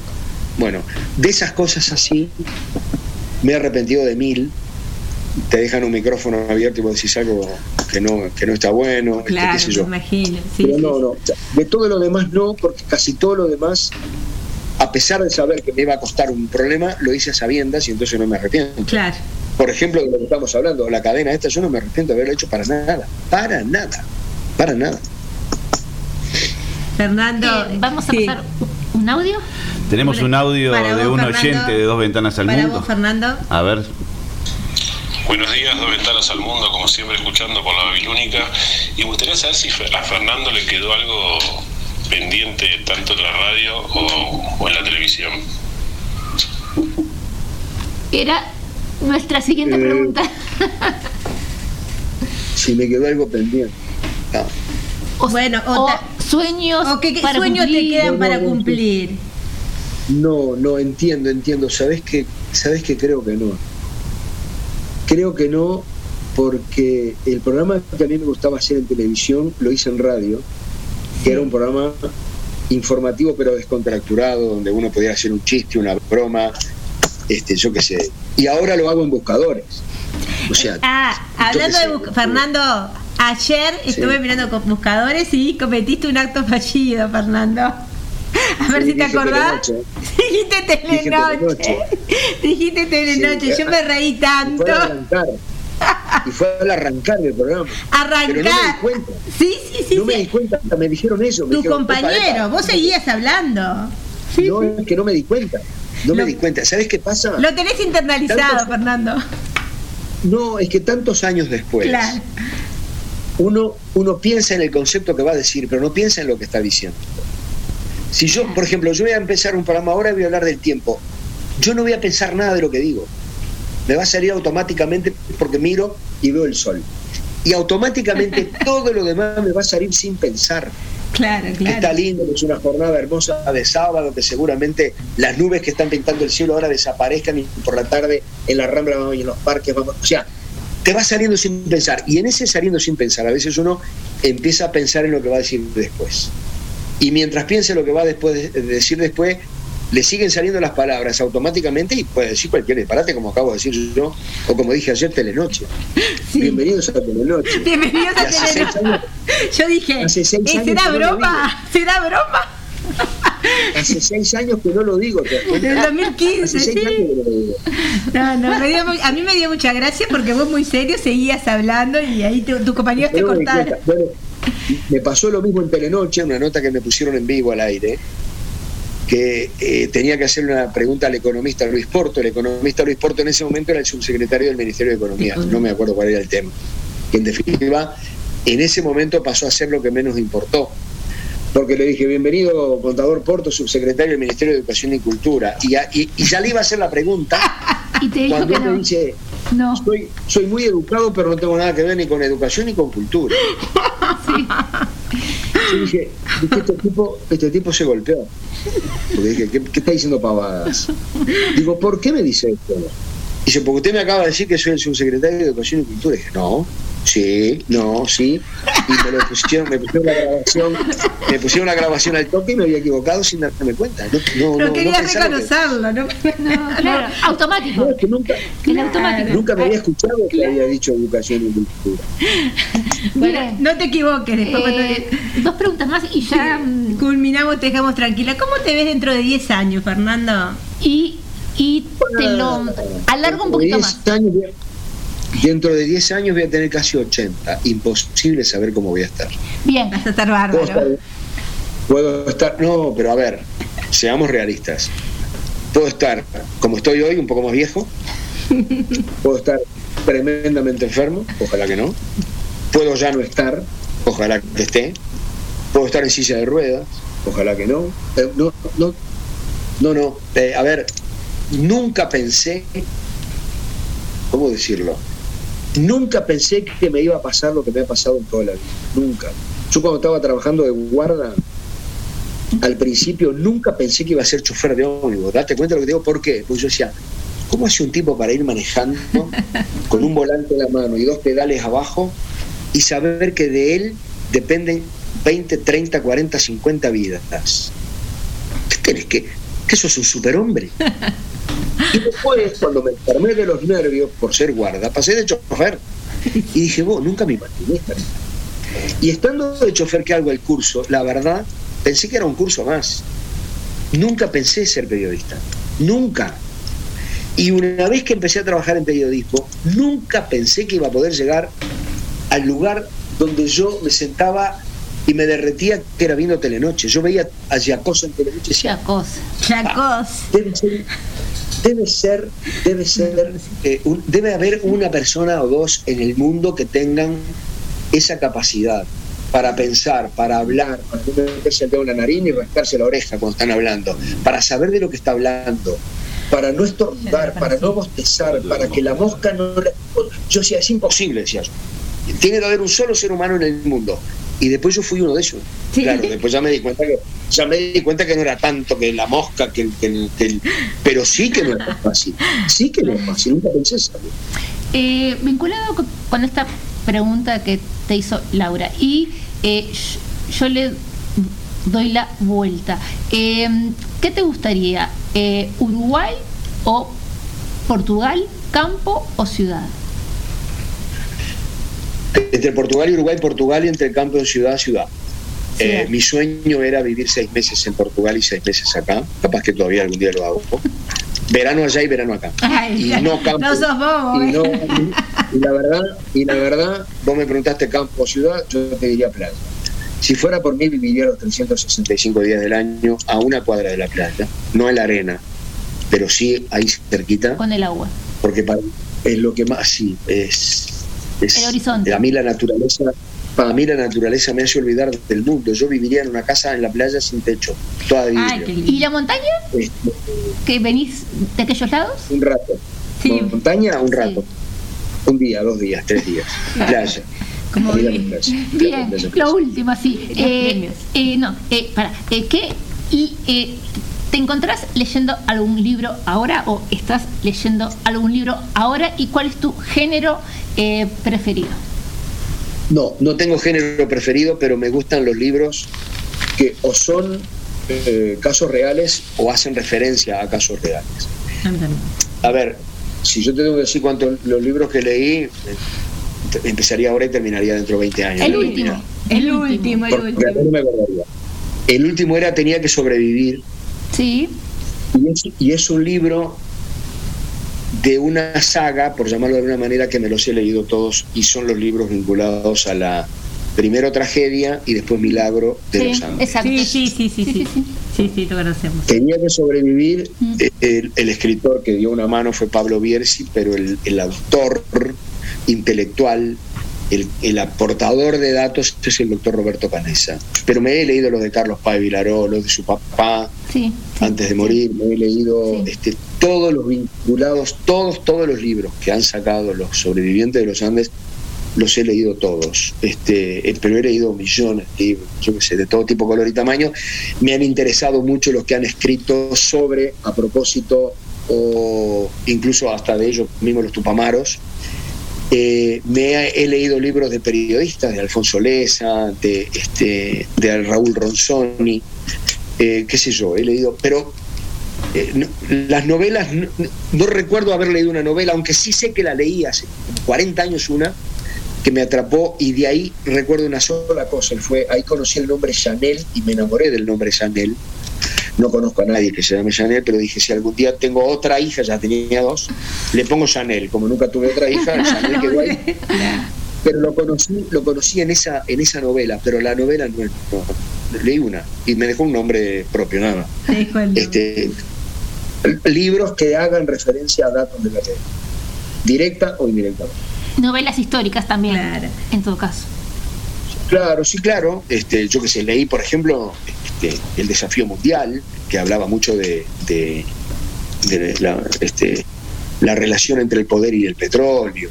Qué sé yo, leí los que hablaban de la muerte de- del Papa Juan Pablo I, qué sé yo, vinculados a, a hechos reales.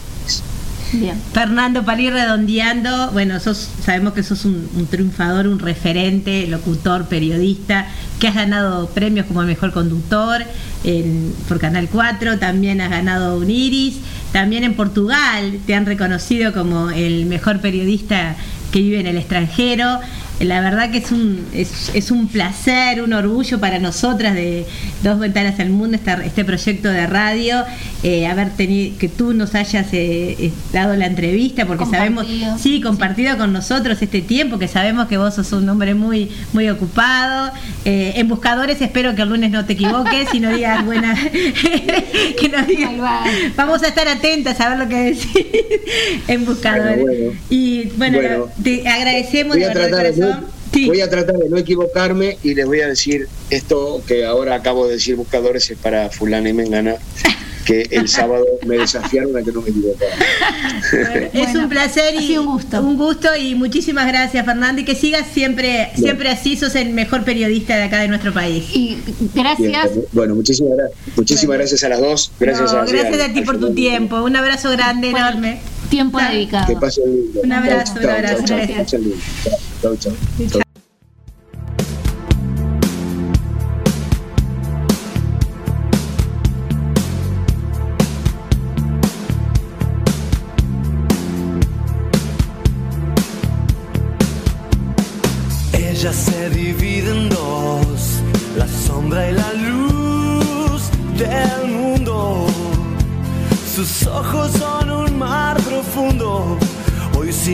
yo no vería el sol.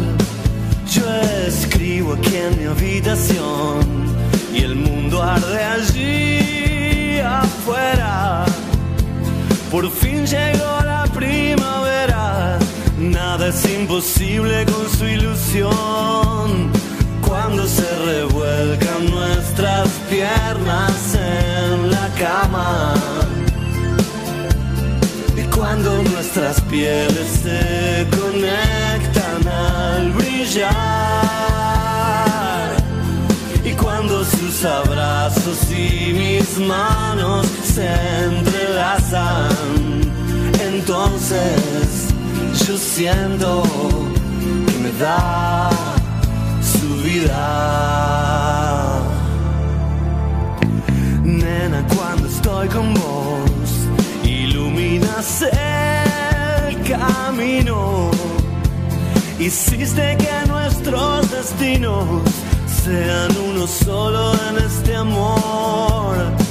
Das tanta, tanta calidez. Sin vos ya no entiendo nada. Tu cuerpo se mete bailan los secretos del corazón.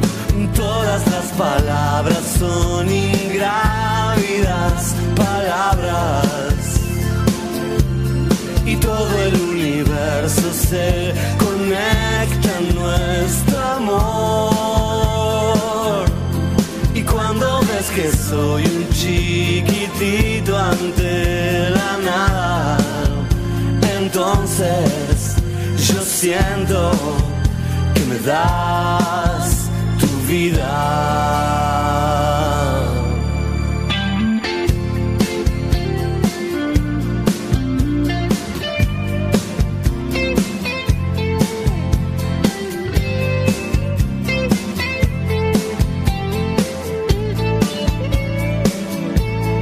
Todas las palabras son ingrávidas palabras todo el universo se conecta en nuestro amor.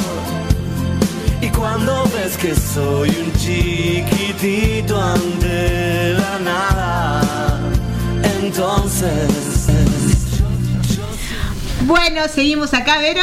En Dos Ventanas al Mundo y le agradecemos de corazón, y mm, la verdad que sí, a Fernando Vilar por el tiempo dedicado cuando eh, él, él mismo nos comentó que tuvo una mañana agitada. Agitada, igual estuvo con nosotros. Bueno, un abrazo Fernando si seguís escuchando. Muchas gracias realmente. Y nada, nada, ya nos, ya le hicimos muchos mimos. Bueno, una, acá tenemos, tenemos muchísimos mensajes, vamos a tratar de pasar los que podemos porque estamos, nos pasamos mucho de la hora. Acá Pero- Regina, felicitaciones por la entrevista, les mando un beso grande y bueno, un beso para ti también. Nos pasamos de la hora, pero súper valió la Bueno, pena. sí, valió la pena. Sí, dale, Vero. Bueno, chicas, la verdad la felicito. qué placer haber escuchado la nota esa que le hicieron a Fernando Vilar. Hay que hacerlo, hablar a Fernando Vilar de todo, de toda su vida y de todo. Y ustedes lo lograron. Eh, quiero pedir un favor a la gente de Antel que mejore un poquito más el servicio de internet porque la verdad que es muy difícil a veces escuchar una radio a través de un celular o a través de la computadora. ¿Está? Bueno, muchísimas gracias, les mando un beso para las tres. Muchas gracias. Acá también de, San- de- de Santiago, felicitaciones por la entrevista. Eh, de Luis, totalmente de acuerdo con Vilar. Hay que tener impronta, hablar en vivo. Sí, sí, Vero. Pero, pedile. A ver. Felicitaciones a también este por, eh, a Fabián, bueno, un abrazo grande que también mandó mensajes y también a Beatriz Viveros, a Betina, también le mandamos un beso. No los leo todos porque no nos da el tiempo. Eh, Adriana de España también dijo que estuvo muy bueno la entrevista. Eh, también nos están escuchando de España, así que eh, de Argentina también. Les mandamos un beso. Y los de acá de España me están diciendo que se escuchó perfecto la entrevista. ¿Sí, Verónica? Un, un abrazo también a Lorena, un abrazo a, mm, a Marianita, un abrazo a Silvana también, saludos. Eh, y bueno, y acá mi hermana dice que se sigue conservando joven como siempre Fernando Vilar. Y también desde Tacuarembó un abrazo a todos los que eh, nos están escuchando, desde todos los departamentos y también desde Argentina, desde Nu- Nueva York. Bueno, un abrazo grandote. ¿Sí? También les recordamos a todos que a partir de las 19 horas Helter Skelter estará en Babilónica Radio, 19 horas Helter Skelter. A las 20.30 llega el último intento y a las 22.30 horas el programa de carnaval. Buenas noches, auditorio. Bueno, acá también tengo, perdón, de Mariana, de Mariana Borges. Hola Lau Ibero, muy buena receta y también eh, nos manda felicitaciones eh, por el programa. Eh, también eh, saludos y agradecimientos a eh, Beatriz Viveros, a Luis Miseli, que también se ha comunicado. Muchas gracias. A ver, espera un segundito, pasó uno acá. Pero Lau, soy Mariana, estoy escuchando la entrevista con. Ay, ahora no se escuchó. Para, para.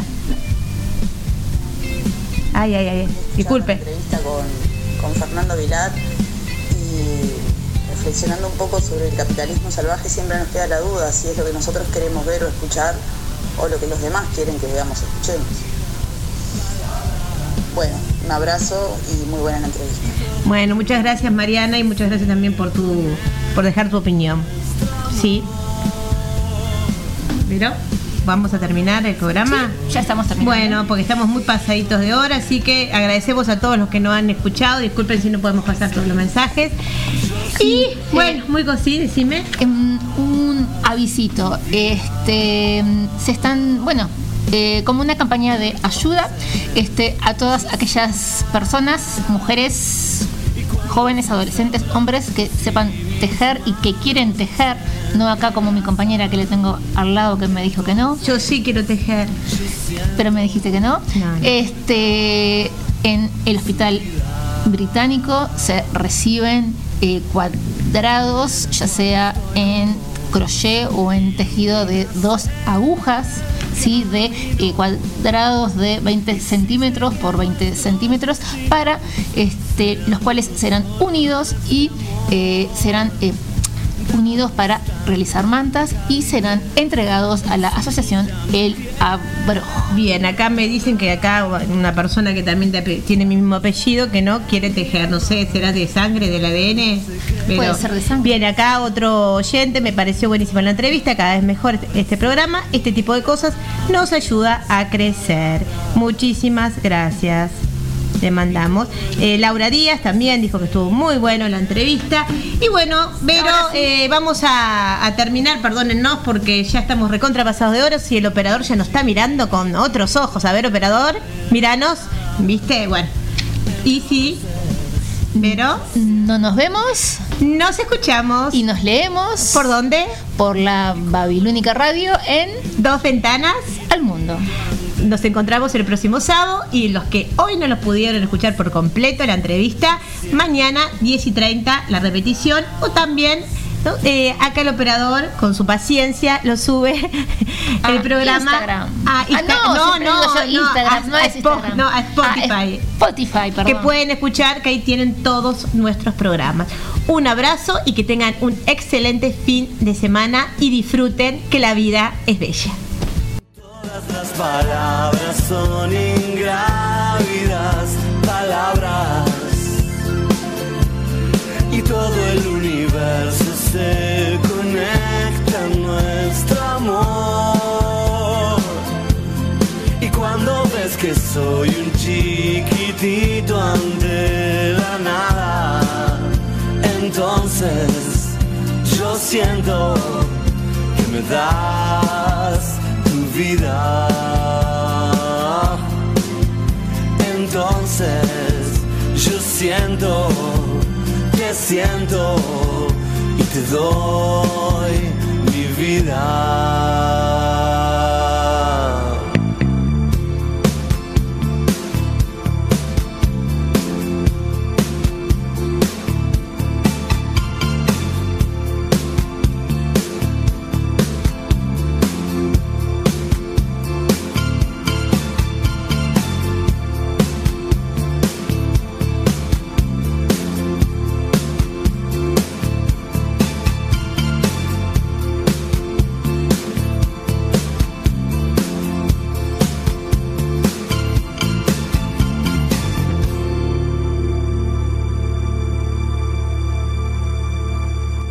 Existen varias radios, pero la babilónica es única. Proba, existen varias radios, pero la babilónica es única. Proba. Babilónica, tu radio, tu compañía.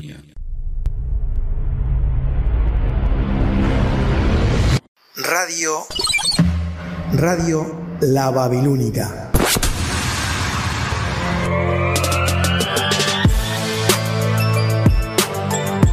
La radio que marca tendencia. Estamos recargados de información, buena onda y como siempre, las mejores canciones las 24 horas. Radio La Babilónica.